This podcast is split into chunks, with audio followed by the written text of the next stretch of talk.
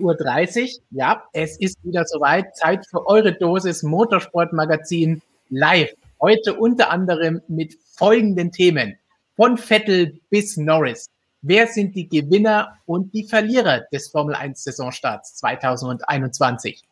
Sind die Tage von Valtteri Bottas wirklich gezählt bei Mercedes? Dazu, was auch immer Markus zur MotoGP einfällt. Wir werden darüber sprechen. Natürlich aktuelle ein QA mit euren Fragen von YouTube und heute von Instagram. Die absurdesten Fun Facts, die uns direkt vor dem Stream gerade noch so eingefallen sind und jede Menge Nonsens, den ihr von uns gewohnt seid. Und damit natürlich wie immer Grüße in die F1-Welt. Hallo, liebe MSM-Freunde und natürlich Servus hier in unsere illustre Runde. Auch heute habe ich wieder zwei Kollegen aus der Redaktion gezerrt und in den Stream verbannt. Unter anderem mit dabei Jonas. Schau. Wie sieht's aus? Bist du jetzt auf die erste Back-to-Back-Woche des neuen Jahres? Hast du es vermisst? Weißt du, dass endlich Rennen auf Rennen kommt? Nee. ich bin ja der große Anhänger der, der zwei Wochen, alle zwei Wochen Formel 1, wie das früher war. So ist das wunderbar. Dann kann man sich drauf verlassen. Dann kommt das immer, dann hat man auch wieder richtig Bock drauf. Aber ja, jetzt zum ersten Mal in dieser Saison, da ist das okay wenn dann der achte Tripleheader gefühlt ansteht, dann kannst du mich nochmal fragen, aber äh, jetzt ist alles gut. Zum Glück haben wir ja nicht ganz so schlimme Sachen wie letztes Jahr. Da mussten wir ja alles in die zweite Jahreshälfte reinquetschen. MotoGP hat auch schon jede Menge Rennen hinter sich. Markus, wie sieht es mit deinen Armen nach all dem Schreiben aus? Hast du schon Armpump? Bist du aufgepumpt in den Muskeln? Ja, ich glaube, ich werde jetzt dann nächste Woche mal kurz operieren gehen, weil ich schon lange nicht mehr im Krankenhaus habe, ich schon wieder ziemlich Bock drauf, muss ich sagen.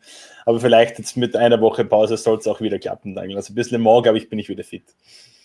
Okay, dann drücken wir die Daumen, dass du fit bist von all den Armpump-Sachen. Du hast da auch spannende Interviews geführt. Da werden wir nachher, glaube ich, auch mal darauf hinweisen müssen, was ihr euch die, nächst, die nächsten Tage anschauen könnt auf unserem Schwesterkanal Motorsportmagazin Motorrad. Da geht es nur um zwei Räder. Die Vierräder, die mit Elektropower fahren oder mit GT3-Fahrzeugen sind heute nicht vertreten, aber an dieser Stelle stellvertretend nochmal gute Besserung an Robert, der leider nicht an Armpump, sondern an diversen anderen Dingen leidet, aber hoffentlich bald wieder fit wird. Und auch nicht mit dabei heute. Ihr seid es ja gewohnt, dass Lukas normalerweise einen Blick auf unseren Chat wirft und euch auf die Finger haut, wenn ihr dann nicht nett seid und gleichzeitig natürlich eure Meinungen und Fragen einsammelt. Aber wenn Lukas nicht da ist, dann müssen wir eben seine Kollegin aus unserem Social Media Team rausziehen. Hallo Gigi. Hallo in die Runde. Ich freue mich, dass ich heute auch mal dabei sein kann. Mal schauen, ob du dich hinterher auch noch freust, wenn du die ganzen Fragen und Kommentare gesehen hast. Aber nein, ihr seid heute natürlich auch zu ihr, genauso wie zu Lukas. Ja, zu uns braucht ihr nicht nett sein. Das wisst ihr ja schon alle. Ja, das Thema ist durch. Solange ihr mich nicht gleich verschreckt, ist alles gut. Ganz genau. Also, du hast ein Auge auf den Chat, was da so los ist an Fragen, damit wir dann hinterher darüber diskutieren können, was ihr noch zusätzlich zu unseren Themen wissen möchtet und natürlich auch, was ihr so an Meinungen habt. Und ich habe gehört, du hast uns auch noch was mitgebracht von Instagram. Ja, ich habe ein paar Instagram-Fragen dabei. Und ähm, ich weiß nicht, sollen wir gleich starten damit? Da lassen wir noch ein bisschen Zeit. Das Gute, das Beste kommt ja immer zum Schluss, das wissen wir ja. Aber wir können ja schon mal darauf hinweisen. Wir werden nachher auch noch eure Fragen, die ihr uns da gestern geschickt habt, beantworten, damit da auch keiner sagt, hey, ihr habt die unterschlagen, nachdem ihr die schon eingefordert habt. So, kurzer Überblick. Was machen wir heute? Los geht's wie üblich mit den Fun Facts. Danach unsere Frage der Woche mit dem Hashtag AskMSM könnt ihr unter jedem unserer Videos Fragen stellen. Vielleicht ist sie dann beim nächsten Mal mit dabei. Danach kommt dann schon die erste Instagram-Frage und dann unser Hauptthema. Heute die Gewinner und Verlierer des Saisonstarts in der Formel 1. Aber Markus wird sicherlich auch das ein oder andere über die Zweiräder erzählen können, was da so los war und wer da gut oder schlecht unterwegs war und wer geweint hat und was sonst noch so alles passiert ist in den ersten paar Rennen. Hinterher die News, wie ihr es wisst, da gibt es ein bisschen Streit zwischen Binotto und Wolf, zwischen Red Bull und Mercedes. Es gibt neue Teile für Sebastian Vettel. Da werden wir auch einen Blick drauf werfen, was am kommenden Wochenende los sein wird beim Spanien Grand Prix. Und hinterher, wie gesagt, QA, Instagram und live aus dem Chat. Wie immer, einfach eure Fragen in den Live-Chat reinhauen. Gerne als Super-Chat, wenn ihr uns unterstützen möchtet, damit ihr noch mehr so kranke Streams und Videos von uns geboten bekommt. Und an dieser Stelle würde ich sagen, verabschieden wir uns ganz kurz schon wieder von Gigi und sagen, bis gleich, wenn du die Stimmung aus dem Chat mitbringst. Bis später. Bis dann. Und wir legen los mit den Original Cervix Fun Facts. Markus, was hast du uns mitgebracht? Ja, mein Fun Fact heute dient eigentlich nur dazu, die Formel 1-Fraktion ein bisschen zu ärgern. Ähm, in der Formel 1 ist ja seit gefühlten fünf bis sechs Jahren durchgehend Lewis Hamilton eigentlich WM-Leader. Wir haben in dieser Saison nach vier Rennen bereits vier unterschiedliche WM-Leader gehabt. Mary Quinial hat den Saisonauftakt gewonnen, dann natürlich WM-Leader gewesen. Nach dem zweiten Rennen Sean Saka WM-Leader, nach Portugal war es Fabio Quartararo und jetzt nach dem Spanien Grand Prix ist es Pekka Bagnaia. Vier Rennen, vier WM-Leader. So kann es für mich weitergehen und das war mein Fun Fact für heute. Kurz und knackig. Eiskalt einfach der Markus mit seinen Fun Facts. Da ich zwei habe, aber eins ist vielleicht das, was sich Jonas ausgewählt hat, deswegen sage ich, Jonas, du darfst anfangen. Aha, ich habe ehrlich gesagt, muss ich gerade was aus den Fingern saugen. Ganz, ganz spontan. vielleicht kannst du einen von meinen beiden haben. ja, gib mir einen ab, bitte. Ja, nee, mir fällt nur ein ganz dummer Fun-Fact ein tatsächlich. Und zwar ähm, sehen wir am Freitag ja Robert Kubica in Barcelona im Alfa Romeo, denn der gute Mann darf mal wieder ein Freitagstraining fahren. Müssen die Junioren ja immer dringend Erfahrung sammeln, also Kubica wieder im Auto. Aber Robert ist tatsächlich schon zum dritten Mal in diesem Jahr in Barcelona unterwegs gewesen. Und deshalb frage ich vielleicht lieber mal in die Runde an alle, die den Text dazu vielleicht noch nicht gelesen haben, auch, wo war das denn, diese zweimal oder was hat er da gemacht in Barcelona? Hm. Dieses Jahr zweimal in Barcelona gefahren. Mhm. MotoGP war es nicht. Robert Kubica MotoGP stelle ich auch mal in Zweifel. Äh. Er kann ja nur irgendein GT3 World Series, die früher Blancpain gehießen hat. Ja, kommen wir der Sache schon näher. European Le Mans Series war es tatsächlich. Und Formel 1 tatsächlich. Alfa Romeo hat da seinen Shakedown gefahren. Okay. Und das durfte Kubica machen. Das ist interessant, weil das mhm. ist quasi so eine Überleitung zu dem einen Fun Fact, den ich anbieten kann. Den anderen können wir uns ja aufsparen, nämlich Barcelona, Circuit de Barcelona Catalunya ist bekannt als die Teststrecke in der Formel 1. Jedes Jahr wird da getestet. Früher wurde rund das ganze Jahr getestet, vor, während und nach der Saison. Dieses Jahr kommen die Teams zum ersten Mal seit 2014 zum Grand Prix von Spanien nach Barcelona, ohne in diesem Jahr dort getestet zu haben. 2014 war es das letzte Mal, dass vor Saisonbeginn nicht in Barcelona getestet wurde. Damals gab es einen Test in Jerez, zwei in Bahrain damit alle sich wieder beschweren können, dass ich es wie Christian ausspreche. Und mhm. der Test in Barcelona war tatsächlich erst der fünfte dieses Jahres, der zweite In-Season-Test, nachdem in Sakir einer in Barcelona. Das heißt, fünfte Test. So viel gibt es dieses Jahr überhaupt nicht. Wir hatten einen vor Saisonbeginn. In-Season ja. gibt es nicht. Mal schauen, ob wir hinterher noch so einen Young Driver-Test für Fernando Alonso bekommen. Und welch, mit welcher Begründung er dann daran teilnehmen darf. Ja haben nur 8000 Reifentests noch dieses Jahr. Das ist mir echt ein Rätsel, wie sie das noch untergebracht haben, aber die gibt es tatsächlich relativ clever gelöst, immer meistens nach Rennwochenenden. Da fährt Kubica dann übrigens auch wieder in Barcelona nächste Woche. Genau. Und wir hatten Mercedes zuletzt in Imola mit den 18 Zoll Reifen im Einsatz für Pirelli. Und wer Angst hat, nein, das sind natürlich nur Reifentests, wo die Daten auch nur an Pirelli gehen. Das heißt, die Teams haben dadurch keinerlei Vorteil. Soll und ja bei Mercedes schon mal so gewesen sein in der Vergangenheit. Es gibt da immer die. Diskussionen mit Reifentests und mit äh, Fahrern, die mit schwarzen Helmen gefahren sind und so. Mhm. Du weißt ja, da gab es ja so nette Geschichten und Dinge die letzten Jahre. Ja, ja. Aber das waren noch Zeiten, ähm, wo unser Freund hier mit dabei war. schon eine Weile her. So, so viel zu unseren Fun Facts. Wie gesagt, seit 2014 zum ersten Mal kein Formel-1-Test vor Saisonbeginn in Barcelona. Was es aber gibt, sind natürlich Fragen von euch und auch ein Fun Fact, den uns Professor Dr. Racer schon vor dem Stream geschickt hat. Es ist offiziell. Jonas ist der Formel 1 Artikelkönig mit bis einschließlich 30. 30.04. 135 Artikel, Artikeln in diesem Jahr, gefolgt von Flo mit äh, 135 Artikeln, gefolgt von Flo mit 131 und Christian mit 101. Jonas ist damit für 26,62 Prozent der Formel 1 Artikel verantwortlich. Ich möchte nicht wissen, wie lange. Äh, erstmal Applaus natürlich für Jonas. Welle ja. und so weiter. Und gleichzeitig noch mehr Daumen hoch für Professor Dr. Racer, dass er sich das angetan hat, das nachzuzählen, weil im Gegensatz zu uns kann er das noch nicht mal in der Datenbank nachschauen oder irgendwie filtern. Beeindruckend, ja. Das ist ja, Fleißarbeit, das ist Einsatz. Krass. Also, dass ich so viele Artikel geschrieben habe, nicht, dass er da. Äh, nein. Gut, dann kommen wir doch jetzt zur ersten Frage dem Ask MSM als Warm-up, damit ihr auch alle in Ruhe einschalten könnt, bevor wir zu den Gewinnern und Verlierern des Saisonstarts kommen. Und diese Frage kommt von, oh je, Hack Jöringsköth. Ich hoffe, ich habe den Namen nicht komplett gebutschert. Er hat gefragt, meint ihr die Aussagen von Paddy Lowe, man habe 2014 bei Mercedes Sandbagging betrieben, um den Abstand zur Konkurrenz künstlich kleiner zu halten, sind zutreffend?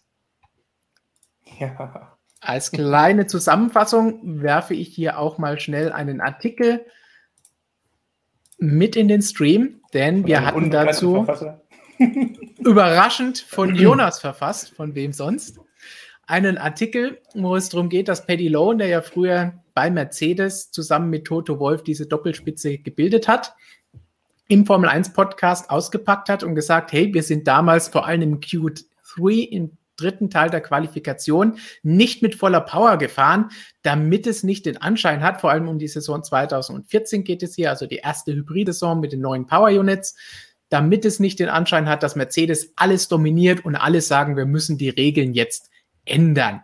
Toto Wolf hat dem Ganzen, müssen wir gleich vorneweg sagen, komplett sofort widersprochen, erwartungsgemäß und hat auch gesagt hier, Paddy muss in einem anderen Team oder ganz woanders gewesen sein als ich damals. Hier sehen wir die beiden am Kommandostand. Toto, skeptischer Blick. Paddy spricht so ein bisschen ins Mikro hinein, wahrscheinlich gerade hier bloß nicht mehr als 5% Power geben oder was auch immer er da sagt. Und Toto hat das Ganze klar ins Reich der Fabeln verwiesen. Jonas, du hast es geschrieben. Was hast du dir dabei gedacht und glaubst du, dass es so war oder auch nicht? Das ist echt eine spannende Frage, ob es wirklich so war. Also Paddy Lowe also ich, ich, weiß ehrlich gesagt nicht, wem von den beiden ich da weniger glaube. Also das oh. ist so. Nein, also ich glaube, irgendwie was dran ist bestimmt. Also, das ist so, er das so völlig aus dem Off einfach nur erzählt, glaube ich irgendwie nicht. Ähm, und ja, es ist natürlich wirklich so eine Sache. Ich glaube, er hat das ganze Thema ist nur aufgekommen tatsächlich wegen der ganzen Williams, naja, Bashing-Geschichte von ihm will ich jetzt nicht sagen, aber seine Trennung war da ja nicht so glücklich. Und er hat dann auch wieder erzählt, dass Williams 2014 nur so gut war, weil Mercedes-Motor und sowieso schon schleichend da alles in Niedergang war. Und das war, glaube ich, kam er dann, glaube ich, eher nur so drauf. Das war jetzt kein bewusster irgendwie Versuch, da irgendwie zu diskreditieren, jetzt auf Mercedes-Seiten, glaube ich, sondern ja, es kam halt eher so dazu und deshalb glaube ich, dass es eher der Wahrheit so ein Stück weit wahrscheinlich entspricht, schätze ich mal. Aber ja, krasse Story. Also, wenn das wirklich so war, wenn er wirklich, also er hat das ja auch sehr im Detail eigentlich geschildert, so ein bisschen, dass ja am Kommando stand dann da immer großes Zittern anfing, was man denn jetzt macht. Und dann hätte Tote Wolf da gesagt: Nee, nee, nee, das ist zu viel, wir müssen weniger machen. Und ja, gut, die anhaltende oder die anhaltenden Vorteile von Mercedes sprechen irgendwie so ein bisschen dafür. Also wenn man jetzt normalerweise sagt, ja, so im ersten, zweiten Jahr danach sollte dann die Konkurrenz aufholen, wenn aber Mercedes halt nie wirklich alles äh, offengelegt hat im ersten Jahr und dann sowieso der, der Gap vorher noch viel größer gewesen wäre, dann macht es halt irgendwie schon Sinn, okay. Aber ja, da stehen jetzt zwei Aussagen gegeneinander. Also kann kein Mensch jetzt sagen, was jetzt stimmt. Also ich könnte es mir vorstellen, wie gesagt, aber faktenbasiert ist da dran erstmal gar nichts, aber natürlich eine krasse Geschichte. Toto Wolf, muss man aber auch sagen, hat das eigentlich relativ locker aufgenommen. So. Also er hat ja im Moment viele, viele Streitpunkte mit anderen Menschen noch in der Formel 1, reden wir ja. nachher noch drüber, aber den hier hat er eher so ein bisschen mit einem kleinen Augenzwinker abgetan. So, äh, ja, nach dem Motto, naja, gut, Paddy ist jetzt noch nicht so alt, aber so grob gesagt, sage ich mal, so in die Richtung irgendwie, ja, so seniles Gelaber oder so, ja. Also muss an einem anderen Ort gewesen sein. Er hat es so ein bisschen locker genommen, ja. Aber das heißt noch nichts, weil er das auch nur noch außen so locker gespielt und Paddy Lowe kriegt jetzt auch noch eine nette, ja, weiß ich nicht, was er da Brief. bekommt. Eine, eine nette SMS, ein, Br- ein Brief oder irgendwelche Klagen, wer weiß. Keine Ahnung, aber ja, echt krass. Es, es, ist also, auf, es ist auf jeden Fall interessant. Die Frage ist bei der ganzen Sache wie immer natürlich, was bedeutet runtergedreht? Denn Ja. wie auch hier Paddy dann irgendwo in einem der Zitat, Zit- Zitate, oh, was ist denn heute los? Sagt, in Q1 und 2 haben sie es runtergedreht, ja, aber das ist heutzutage auch nicht anders und macht auch die Konkurrenz nicht anders. Die fahren da natürlich nicht mit voller Power, die gibt's nur Ja. am Ende, wenn es auch wirklich um die Rundenzeit geht für solche Teams, für die Top-Teams. Das heißt, das ist jetzt nichts so Schlimmes. Die Aussage, Sie haben es runtergedreht, weil sonst alles andere besser, äh, alle anderen gesagt hätten, wir müssen die Regeln ändern. Ja, okay. Aber andererseits kann man natürlich auch sagen, es gibt einen Grund, die runterzudrehen, weil damals alle Motoren, alle Power Units der anderen um die Ohren geflogen sind. Sie mussten sie gar nicht voll ausfahren, weil sie nicht nur mehr Power hatten, sie waren auch zuverlässig. Denken wir mal an die Tests damals zurück. Die haben auch noch in Barcelona stattgefunden, aber ich glaube auch in Jerez zusätzlich noch dazu. Da hatten wir mehrere Testwochen anders als jetzt. Und beim ersten Test, der war, glaube ich, in Jerez, da, da ist niemand gefahren, außer Mercedes. Die, die, die sind alle mal ein paar Runden gefahren und ansonsten haben wir in unserem Ticker und Artikeln immer nur geschrieben, oh, das große Motoren sterben. Mhm. Ähm, und was, was passiert da mit Renault? Was passiert da mit, gerade mit Honda, auch mit Ferrari? Wa- Was machen die da alle? Ähm, Honda war dann noch nicht dabei, die kamen erst ein Jahr später. Die sind dann erst kaputt gegangen, reihenweise. Aber sie haben es einfach nicht gebraucht. Markus, wenn du das als Betrachter von außen hörst, sagst du, hey, das ist eine lustige Geschichte, gefällt mir, wenn die sich ein bisschen kappeln? Oder denkst du dir auch, ja, sowas ähnliches habe ich mir damals auch gedacht? Also daran gedacht hätte ich nicht, aber ich meine, die Überlegung ist ja schon durchaus sinnvoll, wenn ich weiß, okay, ich gewinne sowieso locker, dann haue ich vielleicht nicht alle meine Karten auf den Tisch und äh, brock mir damit eben quasi eine Regeländerung ein. Also, wie Simon das gesagt hat, dass der Herr Lowe das jetzt vollkommen einfach so erfindet zum Spaß, kann ich mir auch nicht vorstellen. Ich könnte mir aber schon vorstellen, dass es vielleicht so, so eine Mischung war, dass man gesagt hat, okay, wir gehen einfach kein Risiko ein, vielleicht, auch wenn du, auch wenn du sagst, okay, die Zuverlässigkeit war da, aber wenn ich weiß, ich gewinne trotzdem, warum nicht trotzdem ein bisschen runterschrauben? Ähm, ich könnte mir schon vorstellen, dass so eine Mischung war aus beiden vielleicht, aber ja, dass das vollkommen aus der Luft gegriffen ist, würde ich jetzt keinen Grund sehen, warum er das machen sollte, der gute Paddy. Also ja, äh, sagt, Dann- glaube ich, viel drüber aus, wie das Kräfteverhältnis in der ersten Saison in dem Reglement so war. Erstens das und zweitens, würdest du es schlimm finden, wenn sie das gemacht hätten? Nee, ich würde es klug finden von Mercedes. Also ist natürlich bedenklich für die anderen Hersteller, wenn ein Hersteller seinen Motor bewusst runterdrosseln kann und immer noch einen Millionen fährt. Aber das ist nicht die Schuld von Mercedes, sondern die Schuld von der Konkurrenz. Und ähm, wir wissen ja, Mercedes ist ja wirklich ein Team, das eigentlich echt nichts unversucht lässt und immer in allen Details arbeitet, in alle Richtungen denkt. Und wenn man da so klug ist und so quasi schon nach vorne denkt, okay, wenn wir jetzt diese Saison so und so stark sind, was bedeutet das für unsere nächsten Jahre? Äh, dann muss ich sagen, Chapeau. Und ja, wenn man sich die letzten Jahre ansieht, alles richtig gemacht eigentlich. Also ich, ich sehe da nichts Verwerfliches dran. Jeder kann seinen Motor so fahren, wie er es will. Also für mich absolut okay. Und man hat ja gesehen, wie du gesagt hast, es hat funktioniert. Sie haben immer noch 18 von 19 Poles damals geholt. Und die eine, die sie nicht geholt haben, die ging an ihr Kundenteam Williams. So schaut's aus, ja. Also würde ich sagen, alles richtig gemacht, wie Markus das auch meint. Ja, sehe ich auch so.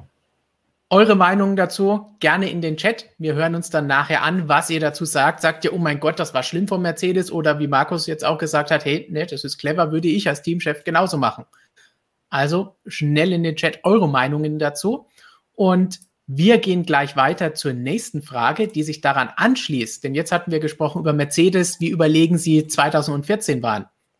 Vergangenes Wochenende wieder ein Sieg und Mhm. ein dritter Platz.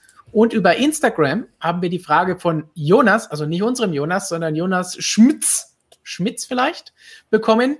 Denkt ihr, dass Mercedes die Vormachtstellung wieder zurück hat nach diesem Sieg Mhm. und dem relativ großen Vorsprung dann auch für Lewis Hamilton? Jonas. Ja, ähm, dazu gibt es zwei interessante Artikel auf motorsportmagazin.com. Nur einer davon ist von mir. ähm, am Montag einmal gab es von Markus Steinrisser die Rennenanalyse, die eigentlich genau darüber aufgemacht ist.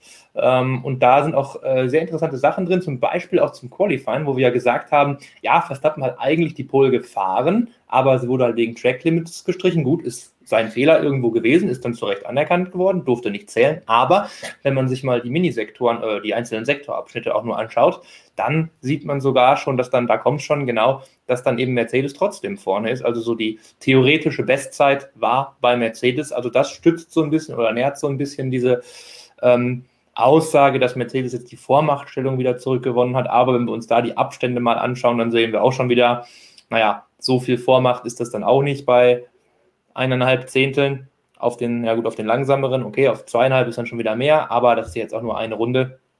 Und im Renntrim letztlich hat, haben die sich da alle nicht viel genommen. Also das war Abstand halten, das sind diese üblichen Abstände, die man so hält. Teilweise dann auch, am Anfang war es ja echt eng, einfach nur um Material zu schonen und dann kommt man dann vor dem Stop wieder ein bisschen ran oder so.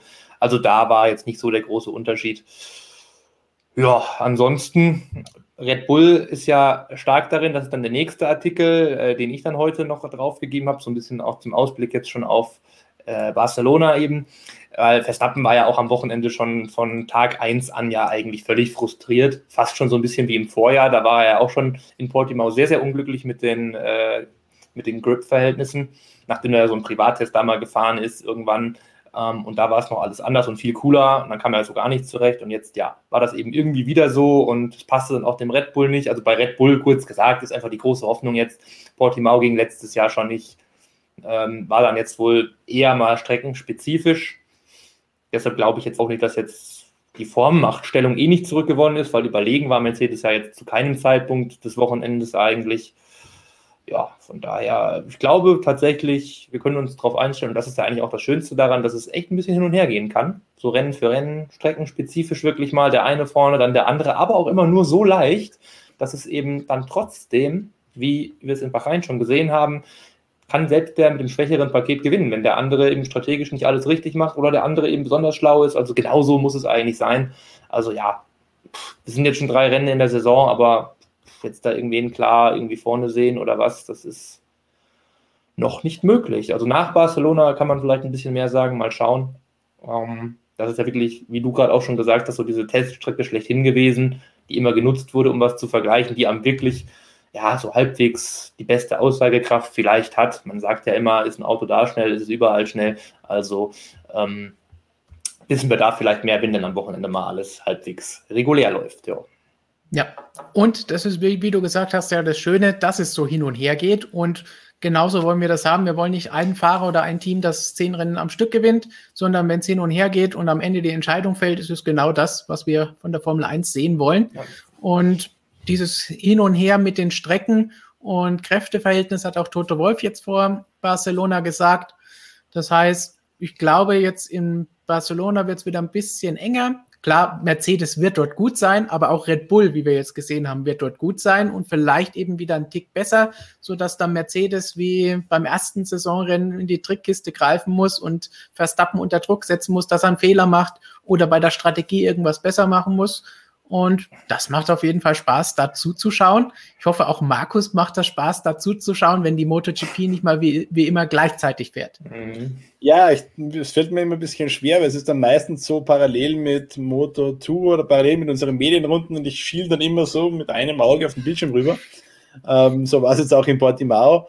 Ähm, ja, es macht Spaß, das anzusehen, aber ich bezweifle trotzdem, dass Mercedes die Vormachtstellung wieder hat, weil ich nicht glaube, dass sie sie jemals los waren. Also ich persönlich habe schon das Gefühl, dass man sich da vielleicht ein bisschen blenden hat lassen von den Wintertests, weil wenn wir uns jetzt mal ehrlich sind, wir haben jetzt drei Formel 1 Saisonrennen gesehen. Davon hat Mercedes zwei gewonnen, das eine eben nicht in Imola, was ja doch ein bisschen Chaosrennen war mit Regen und so weiter. Also, dass man da jetzt sagen kann, Red Bull hätte zwischenzeitlich die Vormachtstellung erobert, hm, tue ich mir ein bisschen schwer, ehrlich gesagt. Also ja, Red Bull näher dran an Mercedes, natürlich, vielleicht auf Augenhöhe, aber dass Mercedes da jemals ins Hintertreffen geraten wäre, hm, sehe ich ehrlich gesagt nicht. Sie waren sicherlich am Anfang vorne, Aber wie du sagst, sie waren nicht meilenweit weg. Sie konnten trotzdem noch Rennen gewinnen. Und genauso wollen wir das ja sehen. Es würde uns jetzt auch nicht viel bringen, wenn Red Bull eine Sekunde vor allen anderen wäre. Dann hätten wir zwar eine andere, na, noch nicht mal so viel andere Farbe, weil schwarz und dunkelblau nimmt sich jetzt auch nicht so viel. Ein bisschen gelb ist noch mit dabei statt dem Petronas Grün. Aber es würde dann auch nichts wirklich spannend machen, vor allen Dingen nachdem wir ja sehen, dass der Abstand zu Paris aktuell äh, der gleiche ist wie bei Hamilton und Bottas. Deswegen würde sich dann nichts ändern, wenn Verstappen alles in Grund und Boden fährt. Aber wir hoffen, dass es dieses Wochenende spannend weitergeht und dann auch die nächsten Rennen. Und wir haben ja noch jede Menge, wenn denn alle stattfinden, wie es geplant ist. Und davon müssen wir aktuell einfach mal ausgehen. Dann kann es noch richtig, richtig gute Saison werden. Und dann wollen wir doch jetzt mal schauen, wer in diese Saison richtig, richtig gut reingekommen ist und wer nicht so richtig gut reingekommen ist. Nämlich bei unserem großen ersten Thema, den Gewinnern und den Verlierern des Saisonstarts. Drei Rennen haben wir bislang in der Formel 1 gesehen. Und ich werfe jetzt einfach mal, wie wollen wir es machen? Wollen wir Gewinner, Verlierer abwechselnd oder jeweils im Block abhandeln? Och, ich bin für abwechselnd. Abwechselnd, sehr ja. gut. Machen wir mal den allerersten Gewinner, denn das seid ihr da draußen und zu einem gewissen Teil auch wir, weil ich glaube, für die Fans ist das Ganze natürlich am allerbesten, was wir hier haben, dass wir so viel Spannung haben, dass es auch dahinter so eng zugeht, dass da auch nicht ganz klar ist, abgesehen von McLaren, wer ist denn da jetzt in der Lage, vierte Kraft zu sein, dritte Kraft zu sein in der Formel 1 im Mittelfeld, das eng umkämpft ist, dass selbst Williams mal in Imola irgendwelche Glanzlichter setzen konnte, das hätte man letztes Jahr auch nicht erwarten können. Also ich finde, für die Fans ist definitiv ein Gewinner bislang. Ja, also auf jeden Fall. Also sofern sie es noch schauen können und nicht nur bei uns lesen können, was natürlich auch super toll ist. Ähm, dann ist man erst recht Gewinner. Gewinner. Dann ist man so noch mehr Gewinner eigentlich, stimmt sogar, ja, tatsächlich. also der Verlust ist ja eigentlich schon letztes Jahr da passiert. Also, ja. Gut, ich glaube, dazu kann man nicht weiter mehr sagen, außer ja. Zuschauer, Fans, Formel 1 an sich ist ein Gewinner dieses Jahr. Dann schauen wir mal zu den Verlierern. Da kann man vielleicht ein bisschen mehr diskutieren. Ich habe fünf Namen von Fahrern und Teams hier aufgeschrieben.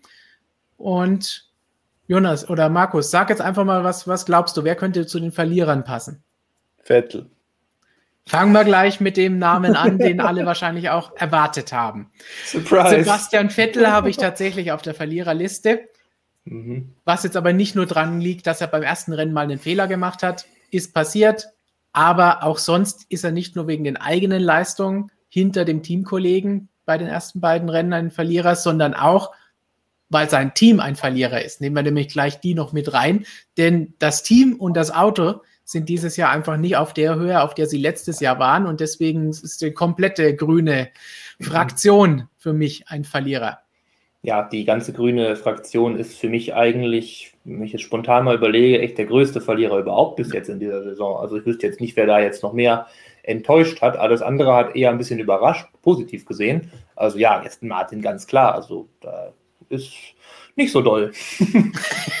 das ist noch nett ausgedrückt, würde ich sagen. Ja, ja also Katastrophe, also wenn man so will. Also letztes Jahr waren die ja dritte Kraft eigentlich sportlich gesehen, alleine wenn es mal Pace ging. Easy, wenn die nicht so viel Mist gemacht hätten, wären die auch in der WM locker Dritter, Dritter gewesen, gar kein Thema. Dieses Jahr kann man froh sein, wenn man irgendwie mal in die Top Ten kommt. Also da kommt jetzt vielleicht noch ein bisschen was, aber Stand jetzt ja, auf jeden Fall klarer Verlierer. Man muss bedenken, sie haben letztes Jahr noch Punkte abgezogen bekommen durch die ja, Kopie-Geschichte am Anfang, die man fast schon vergisst, was sie jetzt ein ganzes Jahr her ist. Und sie hatten so viele Chancen, und haben das Potenzial einfach nicht ausgenutzt, das in diesem Auto drin gesteckt hat, damals noch im Racing Point. Das heißt, da hätte es noch mehr als nur am Ende mal eine Pole für Lance Stroll und den einen Sieg für Sergio Perez geben können. Da wären noch ein paar mehr Podestplätze mindestens drin gewesen. Klar, die Gegner mussten das auch ermöglichen, aus eigener Kraft jetzt nicht unbedingt, aber das hätte letztes Jahr deutlich besser sein können. Und dieses Jahr, da können sie sich überhaupt nicht erlauben, das Potenzial nicht auszuschöpfen, selbst wenn es nur so klein ist aktuell. Also die Grünen sind da definitiv ein Verlierer für mich, aber nicht nur wegen der Performance, sondern auch dem Bild, das sie neben der Strecke abgeben, wenn sie fordern, oh, die Regeln, nur die Regeln sind schuld, dass wir jetzt hinterherfahren und das ist alles so böse und die Vier und die Formel 1 und alles gegen uns und das müssen wir jetzt ändern und wir wissen zwar, dass es nicht geändert wird, aber wir hauen jetzt trotzdem mal auf den Putz. Das macht nochmal einen faden Beigeschmack ja. für mich. Ja, also ein schlechter Verlierer dann auch noch zu sein, das ja. tut dann noch mehr weh. Zumal man im letzten Jahr sich ja schon in einem sehr via Punktabzug gezeigt hat, selbst eigeninitiativ in einem sehr grenzwertigen und über die Grenzen gehenden Bereich sogar bewegt hat. Also dann sollte man vielleicht echt mal die Füße stillhalten. Also ja. Steine. Steine und Glashaus und so, ne? Ja. richtig, richtig, richtig. Man musst du wissen, du hast das riesen Glasfenster hinter dir. pfeffert auch mal gerne ein bisschen was raus, ein Fernseher oder sowas. ich dachte, jetzt kommt Günther Steiner, Kevin Magnussen und die Tür. Die berühmte Netflix-Tür.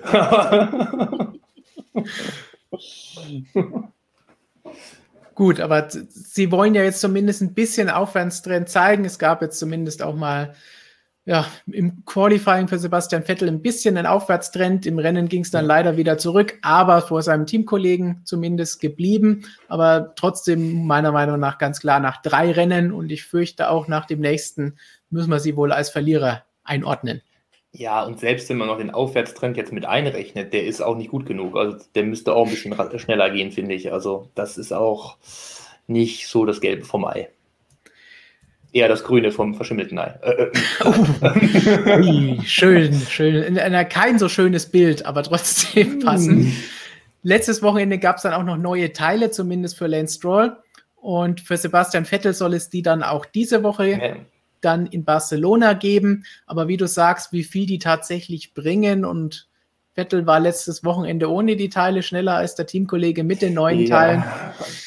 Eben, das ist dann die große Frage allerdings, ja. Gut, man muss auch sagen, neue Teile heißt auch, muss man erstmal verstehen, dann noch an so einem Wochenende wie Portugal, wo eh alles drunter drüber ging mit Wind und schwierigen Asphaltbedingungen. Ja, dann ist vielleicht so das Update im ersten Moment vielleicht sogar, ich will jetzt nicht sagen Nachteil, aber vielleicht erstmal ein bisschen schwierig, weil man sich dann auch irgendwie wieder auf was Neues einstellen muss. Aber ja, wenn sie das ganze Ding dann mal verstanden haben, kann man hoffen, dass es damit nur aufwärts geht. Weil die haben ja jetzt schon viel gemacht. Also, die haben ja in Imo schon viel gebracht, jetzt den Unterboden erneuert, in Imo man die Seitenkästen. Also, da tut man zumindest einiges und gibt noch nicht auf und denkt nicht nur an 2022. Ist dann jetzt natürlich auch die Frage, was dann nächstes Jahr passiert. Also, irgendwann muss man halt dann auch mal damit aufhören. Ja, wenn das jetzt nicht in drei, vier Rennen irgendwie deutlich besser wird, dann wird die Saison, denke ich mal, abgeschrieben. Ich glaube, so wird es leider sein und dann wird es für die vielen Vettel-Fans da draußen und Aston Martin-Fans wahrscheinlich auch nicht allzu viele Erfolgserlebnisse dieses Jahr geben. Aber wir können noch hoffen, dass sie vielleicht irgendetwas finden und jetzt in den nächsten Rennen noch irgendwo mal ein neues Teil bringen oder das Auto einfach besser verstehen. Wir sagen es ja immer, das ist das, worüber die Ingenieure die ganze Zeit sprechen. Wir müssen die Reifen verstehen lernen, wir müssen das Auto besser verstehen. Und mit der Zeit finden sie vielleicht irgendwann mal irgendwo, wo der Hund in diesem grünen Fahrzeug hier begraben ist. Tja, mehr Hoffnung können wir da aktuell leider nicht machen, was Vettel und Aston Martin angeht. Aber einfach mal abwarten, wie wir es hier gerne sagen, auch wenn Robert nicht da ist, Jonas. Wir halten die Flagge hoch, abwarten. Ja, so sieht's aus. Wait und and see. Gehen natürlich jetzt wieder zurück zu den Gewinnern. Fällt euch denn ein Gewinner ein? Dieser Herr Hamilton ist für mich ein Gewinner auf jeden Fall, weil der ist, hat gezeigt, selbst wenn jetzt Gefahr kommt, ist er da und äh, ja, hat in Imola einmal richtig gepatzt, dick gepatzt, muss man sagen. Aber war halt so eine Drucksituation. Er musste da unbedingt hinterher hinter dem Verstappen. Das hat so ein bisschen gezeigt. Ja, da macht er dann doch auch mal Fehler, wenn dann, wenn er sich dann doch mal wirklich anstrengen muss und nicht nur gegen irgendwelche Bottasse und Rosbergs fahren muss, sondern wirklich mal, wirklich mal ran muss. Aber er hat da, gut, dann diese Safety Car, äh, rote Flagge hat ihm dann geholfen, aber er hat danach wieder eine super Aufholjagd gezeigt. Er hat jetzt vor allem in äh, Portimao ein Hammerrennen äh, hingelegt. Also das war wirklich stark auf der Strecke. Also da ist, glaube ich, selbst Markus mal so ein bisschen, vielleicht ein bisschen begeistert gewesen von der Formel 1, dass man da wirklich mal Führungswechsel hatte und wirklich vorne mal, als es um die Wurst ging. Also das war wirklich großes Kino. Ähm, ja, auch da mal kurz geschlafen wieder. Das ist aber jetzt dieser Hamilton. Das finde ich halt so geil. Dann macht er vielleicht mal so einen Mini-Fehler. Aber wenn wir dann zum Fahrerranking kommen und uns an die Noten setzen, dann denken wir uns auch immer nur, ja, schön.